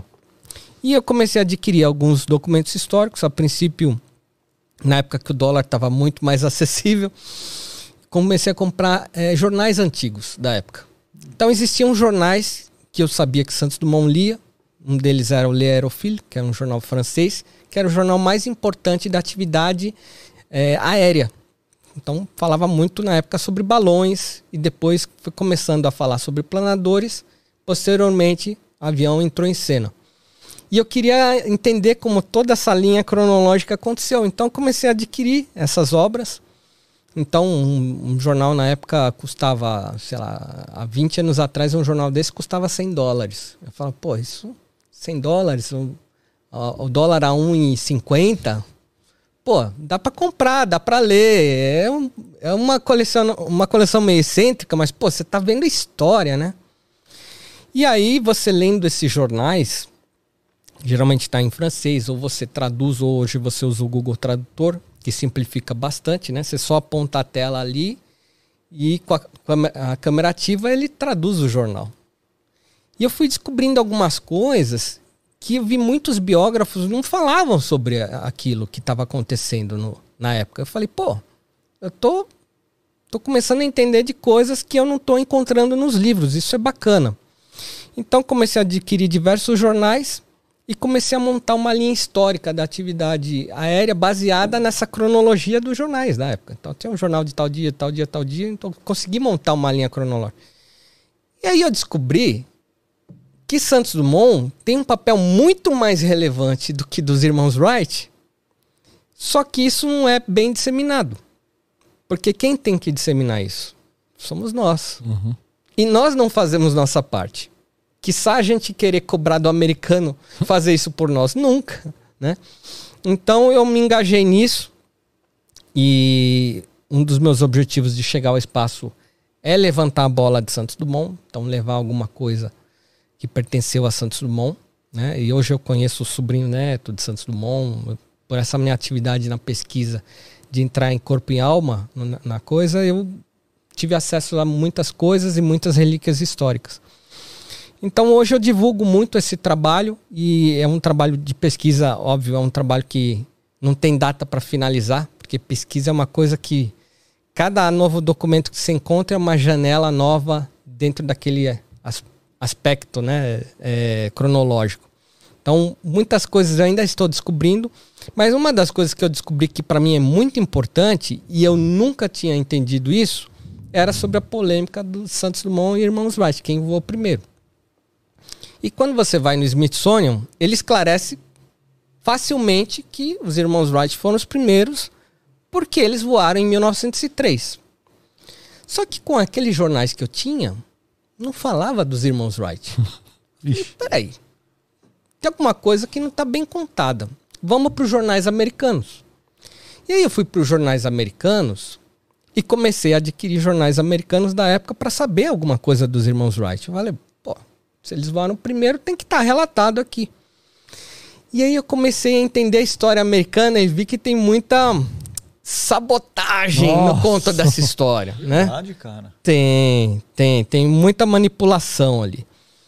Primeiro, porque uma coisa que ficou clara para mim, tendo esses documentos históricos em mãos, é que o primeiro voo deles, assistido por testemunhas, aconteceu muito tempo depois de Santos Dumont. Que Santos Dumont foi em 1905, não foi? 1906, Santos Dumont. E agosto de 1908, os irmãos Wright. Nossa, dois anos depois. O que eu concluí é que os irmãos Wright, eles tinham um desejo muito latente pela patente. E o que se sabe, naquela época, patente já era uma coisa muito valiosa, ter patente. Então, tudo me leva a crer por esses documentos, por todas as vezes que os irmãos Wright foram chamados para voar e não se apresentavam, dizia que era segredo Aí o governo americano fala assim: nós pagamos pelo seu segredo, queremos que vocês voem. né? E eles falam: não, não queremos. E aí depois é, acontecem concursos. Olha, vamos criar concursos para a primeira pessoa que voar. E eles não iam. Não. E aí eu falei: peraí. Aí, quando que eles voaram? Depois de Santos Dumont. Depois que eles. n- quando eles voaram, já tinha muita gente voando. Então não era novidade. Então aquilo me dá a entender que os irmãos Wright. Imagina a situação hoje. Isso é muito comum hoje. Né? E eu acho que, por tudo que eu li e que aprendi, eles queriam. Existem muitas pessoas que criam patentes de coisas que não tem. E quando um cara cria aquele invento, ele Aí fala ele- assim: ó, eu sou dono dessa patente. Então você tem que pagar royalty pra mim. Quer dizer, quando alguém viabiliza. Aí ele. Então tudo me leva a crer que com os irmãos Wright aconteceu a mesma coisa. É, eles não voavam. As fotos deles nunca apareceram na época dos acontecimentos. As testemunhas deles eram muito fracas, porque eram eles próprios e, e pessoas que eles conheciam. É, eles ah, nunca saiu em nenhum livro, nenhum jornal, nenhuma foto de um voo deles naquele, na época dos acontecimentos. Quando apareceu? Quando eles começaram a voar, que foi muito tempo depois de Santos Dumont, que foi numa época que todo mundo já voava. Aí eles falaram assim: não, imagina, eu voava, fa- já faz tempo. Foi mais ou Ué, menos mas por aí. ainda não foi com catapulta que, que, que, que eles É, voaram? essa também. Também tem Que essa. não era propulso, que eles Que não, não foi né? naturalmente, Então. foi arremessado e. E aí é isso. É, Santos Dumont, ele, ele quebrou todas as lacunas de- da demonstração de um experimento realmente científico de voo, que vem desde o deslocamento, né? É, decolagem, voo, planeio e pouso. E os irmãos Wright, muito tempo depois, fizeram um deslocamento artificial, que é o com catapulta. Então, mesmo sendo depois, o deles não era superior ao nossa. que Dumont já tinha feito. E Dumont, quando ele voou, ele voou na frente de público, Sim. né, de testemunhas. Ele participou de concursos, venceu todos os prêmios. Os jornais da época batizaram ele como pioneiro do mais pesado que o ar. Então, naquele cenário da época dos acontecimentos, Dumont era o cara que tinha inventado o avião. Literalmente falado, falando, colocando tudo em prática. Não, e na França se cultua muito a imagem de Santos Sim. Dumont até hoje, né? Tem a Avenida foi Santos Dumont ele- lá. a Avenida Santos Dumont, que é onde ele, né, que ele fez to- todas as operações do Santos Dumont foi em Paris, né? Tem, tem nas, inclusive em grandes faculdades lá de engenharia, tem a rua Santos Dumont e tudo mais. Então, Santos Dumont era uma pessoa, era um gênio na época.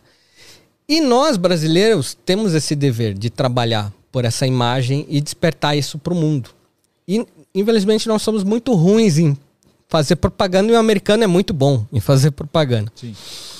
Então, o meu trabalho de formiguinha é hoje criar é, essa nostalgia para os brasileiros, para que nós aprendermos a, a valorizar os nossos heróis, porque é, o que a gente mais vê hoje é pessoas ainda é, avalizando os irmãos Wright, mesmo no Brasil. E isso é muito triste, né? Para mim que que conhecedor dos fatos relatados na época, que para mim material histórico é material histórico, não há o que dizer contra aquilo, né? E é interessante que na época em que Santos Dumont eh, voou, existiam outras pessoas que diziam que voavam. E, e o interessante é que na hora de mostrar, ninguém mostrava. Então Santos Dumont foi o cara que chegou lá e falou assim: não, eu vou conseguir fazer, vou ganhar o prêmio, vou mostrar que vou e tudo mais. Então, é, não há é, como negar que Santos Dumont foi a primeira pessoa no mundo a levantar voo, filmado, fotografado, com testemunhas, com comitê né, científico, que isso é muito importante. Uma coisa que hoje, quando você descobre alguma coisa incrível que ninguém descobriu, uma descoberta sua, isso são publicados em revistas científicas, né? São é, divulgados em materiais jornalísticos. Santos Dumont fez todo o dever de casa. Só que isso foi sumindo com o tempo, porque uma história feita por americanos na década de 40. Veja, nem os americanos da época acreditavam nos irmãos Wright como pioneiros. E isso está evidente nos documentos e jornais americanos, né, que os, os irmãos Wright eram blefadores. Essa história foi apagada E a partir da década de 40, quando os Estados Unidos e algumas potências venceram a Segunda Guerra Mundial, criou-se uma cultura de valorização nacionalista nos Estados Unidos. E aí entrou a história dos irmãos Wright, uma história que eu considero romântica, mas falsa, de que ele foi o pioneiro. Né? Mas as provas são de que Santos Dumont foi o primeiro. E não tem nenhum historiador que já olhou nesse, ne- nesse tema aí? Alguém Então, que publicou alguma coisa a respeito? Hoje, hoje eu vou te dizer, as pessoas é, estão meio que sumindo do- dos livros, né? As pessoas estão indo para a internet. O YouTube é um canal de grande divulgação gratuita e tudo mais. Hoje eu brigo com alguns youtubers que têm essa missão de fazer isso, de, de levantar essa história a fundo, de mostrar essa pesquisa. E eu, eu não sou a pessoa o maior influencer na, no YouTube. Então tem pessoas na atividade no campo de aviação, de aviação que tem muito mais influência que eu e que vendem a história dos irmãos Wright. E eu fico muito chateado com isso. Mas quem é? E eu já, perdi, já pedi umas oportunidades no ar, Deve ser o né? Lito, porque o Lito que tem o... É o Lito?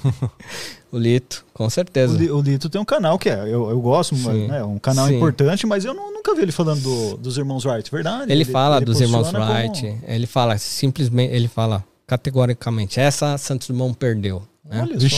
Então, assim, é, eu gostaria, já, já propus, ó, estamos no ar aqui, criando uma celeuma aqui, Aí, galera. que é um cara que tem um milhão de seguidores, eu tenho 10 mil, né? Então, é, eu gostaria muito de mostrar esses documentos pro Lito, né, para ele entender é, a, uma, a partir do material da época, a gente tem os fatos que foram consumados, o que é fato, o que não é fato.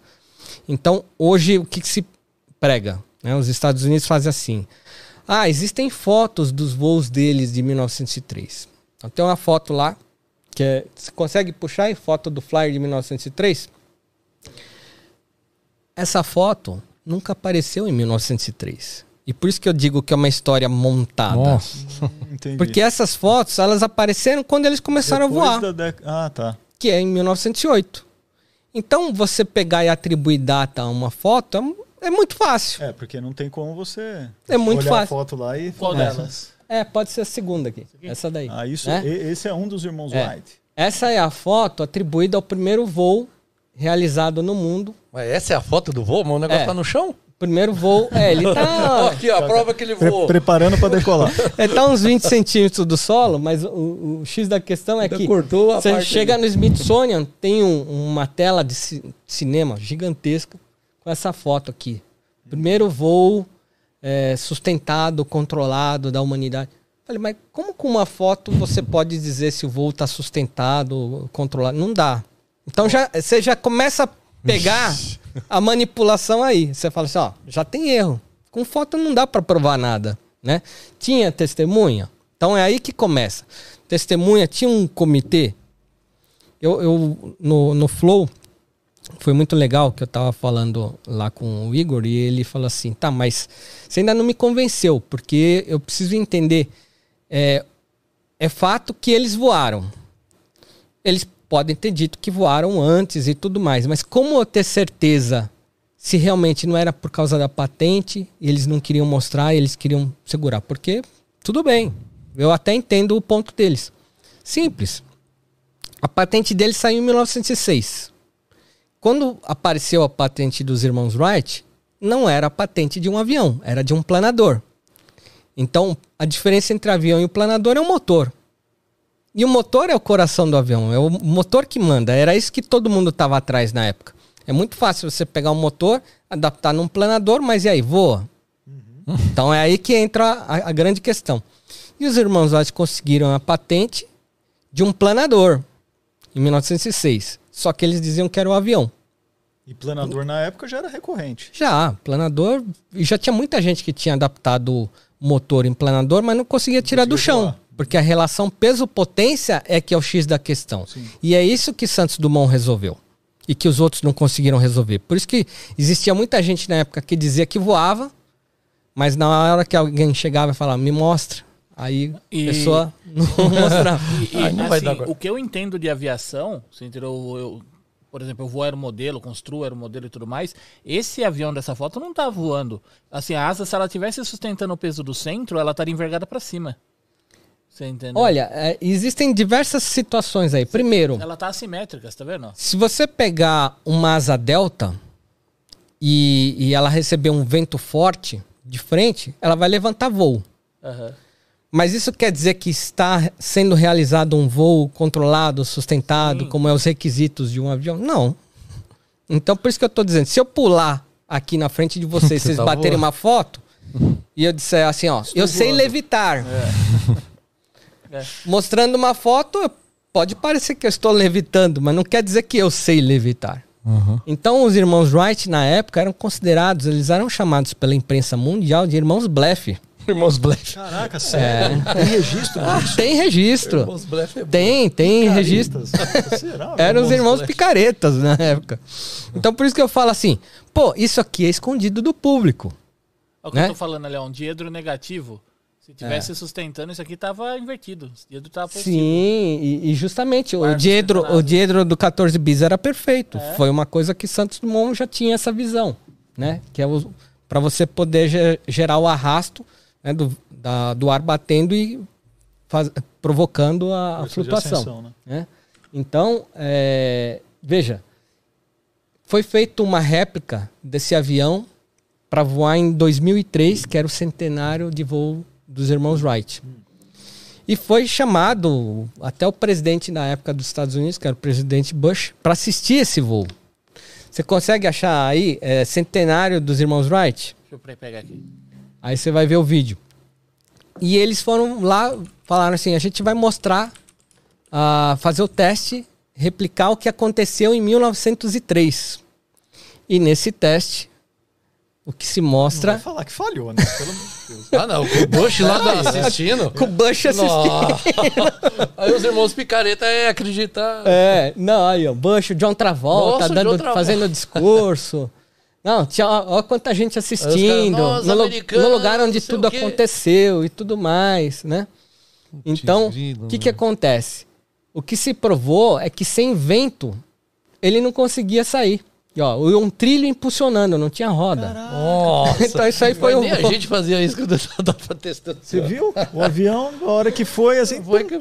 Foi direto não sustentou. pro barro. Meu Deus né? Não sabia Então- dessa gafe americana. Pois é. E esse é considerado o primeiro avião do mundo pelos Estados Unidos. Muito louco, né? né? Mas eu acho que nesse ambiente, então, ó, pessoas ligadas ao ramo da história, é historiadores, né? Eu acho que se não existem publicações e estudos sérios, até você pode ser uma grande fonte para alguém que queira estudar esse Sim. assunto e, e realmente desvendar, esclarecer, né? É um é esclarecimento muito importante historicamente né, para o Brasil e para o mundo também. Eu vou te dizer que eu tenho contato com vários biógrafos de Santos Dumont e eu tenho dificuldade até com alguns biógrafos de convencê-los que Santos Dumont foi o primeiro. Você acredita? Caramba, né? Eu, então você é um lutador, cara. Isso aí. Ó, O- um amigo em comum nosso, né, que é o Ricardo Magalhães Sim. também, ele, é- ele entende Nossa. muito Santos Dumont. Aliás, é, uma Esse- vez que a gente se ele é o encontrou um tempo Wikipédia de atrás, Santos Dumont. é, a gente se encontrou é, co- com o Marcos e, e até com o Marcos Pontes também estava junto com a gente. É, estava lá o lenço que o Marcos Pontes levou para o espaço, que foi um lenço que pertenceu ao Santos Sim, Dumont. exatamente. Você tem acesso a esse, esse material? Esse lenço hoje? hoje, ele tá no banco, num cofre. Ah, É, nem até a família de Santos Dumont, que é o Marcos Vilares, sim. não sei se ele está assistindo, mas ele, ele protege muito isso daí, porque é uma das, um dos poucos itens pessoais de Santos Dumont que ainda existem. Como eu disse, infelizmente, culturalmente, o brasileiro não tem fama de bom conservador histórico. É verdade, né? Então, é sobra-se poucos itens. A minha ideia é, quando eu ir para o espaço, poder levar novamente esse lenço, como fez Marcos Pontes. Então esse lenço foi para o espaço uma vez. A minha ideia é poder retornar. Se o meu voo acontecer em 2026, seria os 120 anos do 14 bis, seria um momento histórico bacana, redondo para poder fazer, levar novamente esse lenço. Não, seria muito Seria bonito, incrível. né? Nossa. Seria incrível. Olha, Ana Halston apareceu. Já fez o voo em Ela- 0G, é, né? Ela, ela que está nas Bahamas agora tomando um- uma Cuba Libre. Houston. É, ela não está na nossa mesa hoje, mas fez uma pergunta de lá. Você faz palestras sobre metas, objetivos Sim. em torno dessa? Legal, obrigado, Ana, pela, pela deixa, né? Fazer um pouco o meu jabá. É, hoje eu, eu tenho alguma entrada é, na área corporativa com palestras. Eu costumo dizer que nesse ambiente de aventuras, explorações e atividades que eu faço em laboratórios de excelência científica incríveis, é, eu, eu tenho uma bagagem bacana para falar com líderes e transformar CEOs em, em, em grandes gestores, justamente por eu estar também ligado ao ramo empresarial. Então eu tenho hoje uma faculdade de tecnologia, que é uma, a maior faculdade de é, educação à distância, aliás, desculpa, Instituto Monitor é a maior escola técnica à distância do Brasil. Temos quase 100 mil alunos hoje. Instituto Monitor é famoso. Foi conhece. fundada a primeira escola de educação à distância do Brasil. Inclusive, se alguém quiser qualquer desconto, aproveita. Fala que viu aqui no Ciência Sem Fim. C né? Ciência Sem Show. Ciência Sem Fim é do Sérgio. Desculpa, desculpa. No Ciência Sem Show aqui com o Daniel Gerson.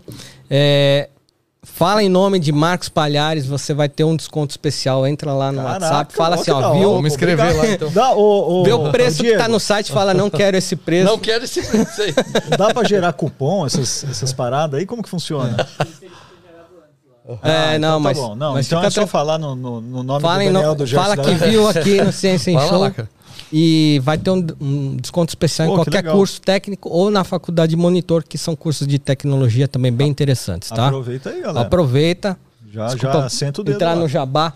Mas é, eu até perdi o fio da meada que eu é tava... É que você dá as palestras, né? Sobre é. as palestras, então a minha ideia como um, um gestor empresarial e uma pessoa que participa de é, atividades de tecnologia é transformar pessoas em grandes líderes, então CEOs em grandes empresários, né? É, eu, eu, eu, descobri que existem algumas, algumas experiências, por exemplo, como a gente mostrou aqui da microgravidade, é, que a gente consegue trabalhar questões pessoais do indivíduo que não necessariamente ele se sente preparado. Vou dar um exemplo. A gente pegou um, um, um grande empresário do ramo petrolífero, e ele tinha medo de altura. E aí o que, que a gente propôs? Um treinamento em voo de caça com ele. Então imagine uma pessoa que tem medo de altura se confrontando com o seu próprio medo e criando o sentimento de superação, que é esse o grande objetivo. Você poder superar as suas limitações. Quando você trabalha esse aspecto no indivíduo, você transforma ele numa pessoa que pode conquistar qualquer meta. É, isso é uma coisa que eu aprendi. Eu vi pessoas que tinham medo, por exemplo, de saltar de paraquedas, que depois de um salto de paraquedas, o corpo reage de uma maneira tão agressiva, em termos de injeção de adrenalina, que aquilo consegue mudar a mente da pessoa para sempre. E ela fala assim: Eu consegui saltar de paraquedas, agora eu consigo fazer qualquer coisa na minha vida. Então é mais ou menos parecido com aquele trabalho do cara que bota as pessoas para pisar na fogueira, né? É, é, trabalhar a mente da pessoa e transformar a mente da pessoa de tal maneira em que ela pode atingir qualquer meta e qual, qualquer objetivo na vida. Então, esse livro ele foi escrito com essa mentalidade de autoajuda para expor todos os pontos fracos que você pode ter como pessoa e quebrar todas as amarras que você tem e transformar você numa pessoa melhor, não só pessoalmente, mas para o mundo. Então eu falo também de voluntariado, falo de, é, de atitudes nobres, de você poder é, ser uma pessoa autossustentada, autossustentável para o seu planeta, que hoje nós somos consumidores de recursos, né? E aí eu ensino que, pô, voltando no aspecto da torneira, que aquela água não sai por mágica, né? que você pode abrir a torneira e usar uma gotinha para sua pasta de dente que e não desperdiçar esse recurso que é um recurso finito. Então tudo isso te transforma numa pessoa melhor para as pessoas que estão ao seu redor e para o mundo. Então é isso que eu coloco nas palestras e, aqui... graças a Deus está indo aí, vento e popa. Que bom, e aquele que tem oportunidade né, de fazer atividade prática que a sua agência promove, nossa, pessoa voa de caça, cara. Nossa, e como Sim. é que faz para entrar em contato com você para ter essa palestra? Aí você pode entrar direto no meu site, que é o marcospalhares.com.br. Lá você pode ter acesso a adquirir o meu livro também. É, é o único lugar onde você consegue o livro com dedicatória. Mas independente, você vai encontrar nas melhores livrarias, vai encontrar também no site do Marcos Pontes. Vai encontrar que tem livros também excepcionais que eu recomendo, são livros brilhantes.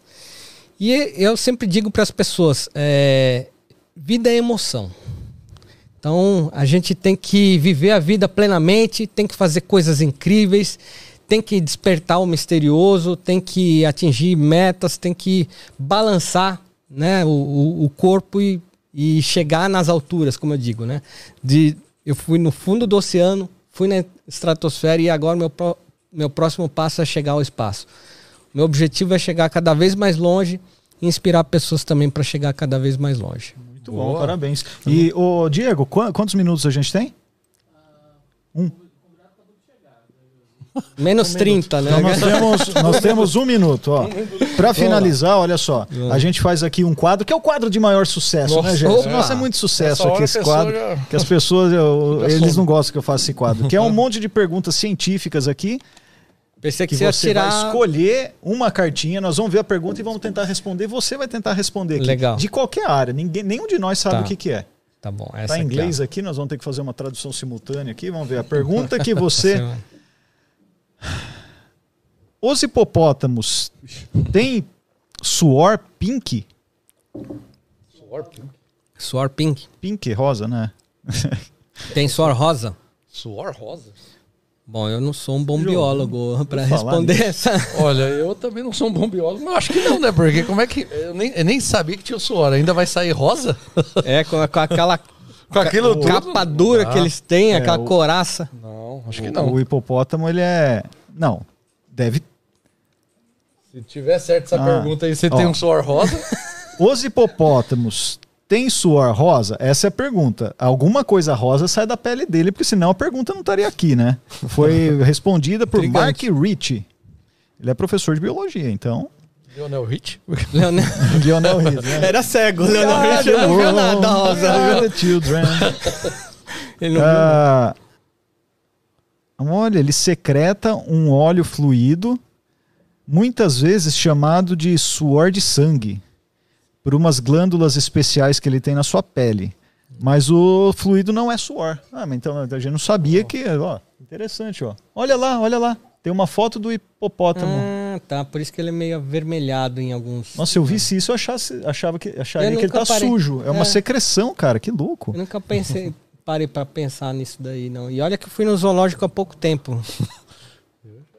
Vai um- um- umas três semanas atrás eu tava no zoológico, o, o hipopótamo tava dormindo lá, só dava pra ver o narizinho assim e a água. Se alguém É. me a perguntar. gente ficou hipopótamo 10 é minutos assim. ali, né? Tinha Ó. criança querendo atacar pedrinha, nada e nada do hipopótamo subir. Se alguém mas- me pergunta isso, eu ia falar que ele fa- fazia parceria com os irmãos White lá. tava dormindo. Ó, ele, ele, ele evapora e acaba tirando, su, tá tirando o calor do hipopótamo, sim. Esse fluido ele tem uma função que é a umidificação da pele, ele é um repelente de água e também um antibiótico. Então, olha só, Caramba. Aprendemos mais uma hoje que não tem nada a ver com papo de astronauta, É, eu acho. Mas isso que é legal. Tinha porque alguma gente- coisa aí de- Ah, deve ter algum no meio aqui de astronauta, a gente nunca tirou. E, e esse experimento a gente vai fazer? Esse alguma- experimento acho que não vai dar tempo. Dá tempo, Gerson? Isso daqui o que que é? Vamos cara? lá? Ó, tem um experimento aqui. Vai lá, Gerson. Vamos lá, isso Conduz aí eu aí fiquei que é- interessado. Deixa eu ir ali atrás então. O que, que acontece se algo der errado numa nave espacial, né, num- num- numa condição de não. De uma atmosfera não pressurizada? O que acontece com o Vamos corpo dizer que, humano? caia, que um meteoru- meteorito atravesse né, a estrutura da estação espacial, abra um microfuro e o oxigênio começa a escapar. É isso? Isso, despressuriza. O que, que Despressuriza. acontece com o ser humano que está lá? Tem um filme que é um filme que até que é o Schwarzenegger que faz, como que chama? Que ele vai para Marte. Marte. E aí teve um- tem uma hora que ele sai lá da- da- do lugar de vivência deles lá e ele é exposto à atmosfera rarefeita de Sim. Marte. E, cara, ele explode, velho. Será É. que isso acontece? É, é mais ou menos isso mesmo. Começa o, a, a veia começa a dilatar. Se ele não puser um, um capacete de oxigênio e criar atmosfera ali com, com a roupa, o que vai acontecer é exatamente isso. O- todos os fluidos do corpo vão começar a expandir. É, provavelmente algumas veias vão estourar. É, líquidos vão sair pelos olhos, né? Pelo nariz, pelas orelhas, por onde tiver furo, né? Vai começar a vazar líquido de todo lado, que você vai criar aquele efeito igual o do baiacu. Ah, Você vai crescendo igual nesse filme mesmo. Eu não lembro o nome do filme, mas é por aí. mas É é, extremamente Vingador, Vingador do, Futuro. É isso extremamente doloroso isso. É uma morte bem, bem É horrível. então. horrível, horrível. Ó, então como a gente tá em contenção de gasto, a gente não conseguiu comprar bexiga, então estamos usando aqui. Nossa. Compramos banana e pegamos um. Ô, louco. Isso aqui é... Aproveitou Imagina o saco se da a gente banana. conseguir voar no... Boa. Então vamos colocar um saco aqui dentro. Mas, é, mas tá furado, cara. Não tá murchando, não? Foi muito cheio, Gerson. Tem que Muito colocar cheio, um. É. Peraí, ainda bem que a gente comprou várias bananas. O cara pegou do mercado. Mas aí a questão, ó, pra você que só tá ouvindo, não precisa encher, cara. A ideia é não tá cheio, não é? Olha, só colocar só um pouquinho. Pô. Vai nesse vazio, vamos ver. Vamos Eu lá. Acho que ele vai. Aqui dentro. Mas vai criar um vácuo aí? Aqui vai, é, tem uma, Uma bomba aqui, ó. uma bomba de vácuo aqui Não, que vai deixa eu tirar sair de perto daqui de aqui, né? Não, fica tranquilo. Liga aí, Gerson. Vamos ver. Olha lá. Nós vamos tirar o ar daqui de dentro e vamos ver. Vou ficar do lado do Gerson. O que, que pode acontecer? Ih, Gerson, acho que eu fiz besteira mesmo, hein? Não deixei nem um pouquinho. Olha lá, olha lá. Olha o Schwarzenegger aí que tá crescendo. Como é que tá a pressão aí? Não tem não. Não tem aqui o... Ah, Tchanã, você está acompanhando aqui.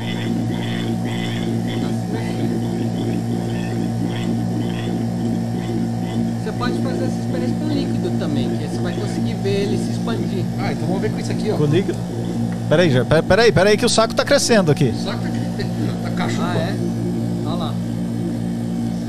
Então, ó, se acontecer uma despressurização, mesmo num avião, cara, é bem complicado. Pode, pode dar um rolê desse aí. A pressão, a pressão do seu corpo aí vai, vai começar a expandir, explodir veias, artérias, sair líquido pelo olho. Olha lá, ó. Não, parecia que não tinha nada de ar, né, ó. E aí, vamos, vamos desligar? Ó. Olha o que aconteceu com isso aqui. E ó, tá quente também. Ó. Pronto. É, então você, ó, que ah, não, não sabia o que podia acontecer. O Marcos, ele sabe certamente, porque ele já treinou isso muito. O que, que vai Não, eu fazer? já aí? vi com sangue essa Colocar Um experiência. desse negócio aqui, aqui dentro. Espuma de barbear. Boa. Bom, já sei que não, não vai explodir nada Não, aqui. aqui não explode. não. Fique tranquilo. Vai lá. Para aí.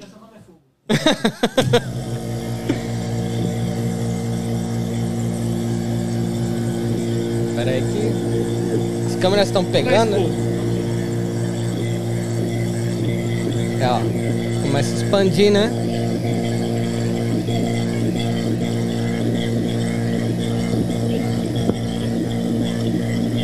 Olha lá, olha lá. Essa tá legal, hein?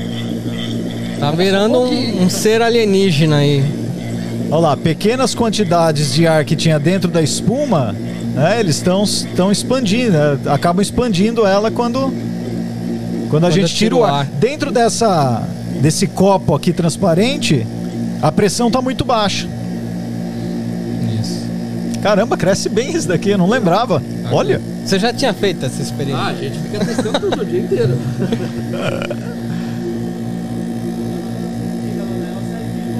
Ah, verdade, a hora que tirar vai ser le- legal isso daqui. Ô, Vamos ver aí.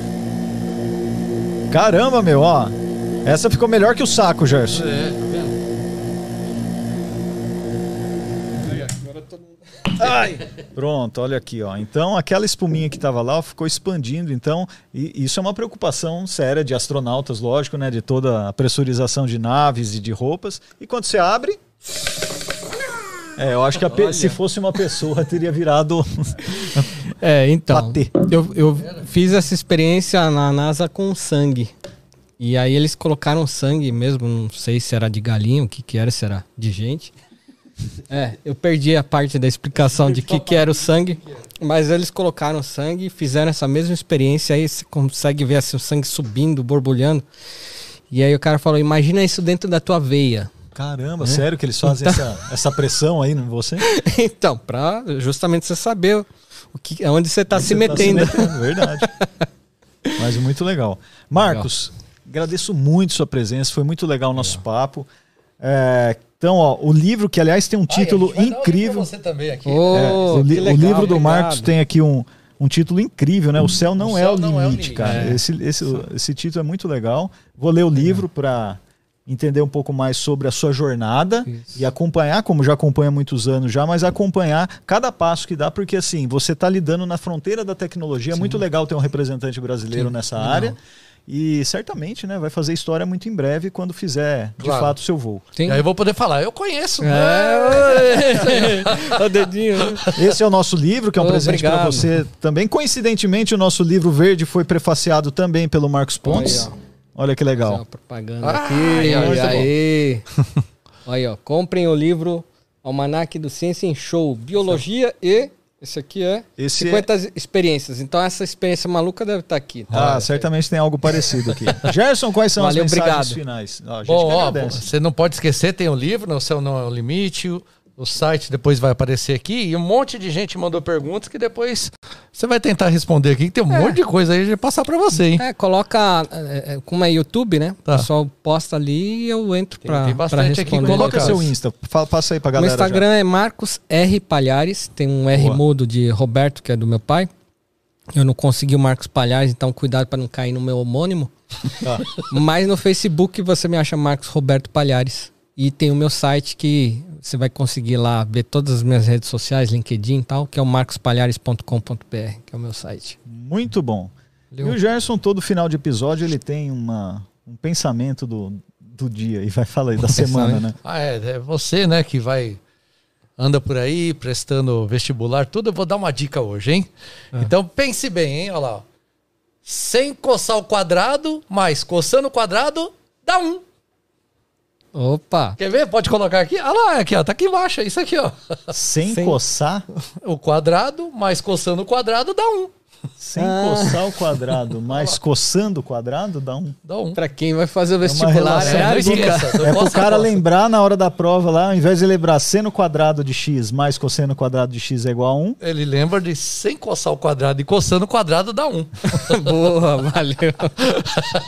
Valeu. Marcos, mais uma Obrigado. vez obrigado. Então, gente, olha, acompanhe aqui o Ciência em Show no podcast Pensa Cabeça, toda semana, a uma hora da tarde, às sextas-feiras. É isso aí. Então, obrigado. Valeu, pessoal. Que a força esteja com você e com Opa! vocês. Olha lá, ó. Esse é Ó, Star Trek. Eu sempre digo, o céu não é o limite. Eu aponto pra cima, onde estão os sonhos mais altos. Apontem sempre pra cima e tentem alcançar lá em cima, que é lá onde você vai poder realizar as coisas mais incríveis e inimagináveis da sua vida. Muito bom. Pensa cabeça! Pensa cabeça! Pensa Cabeça.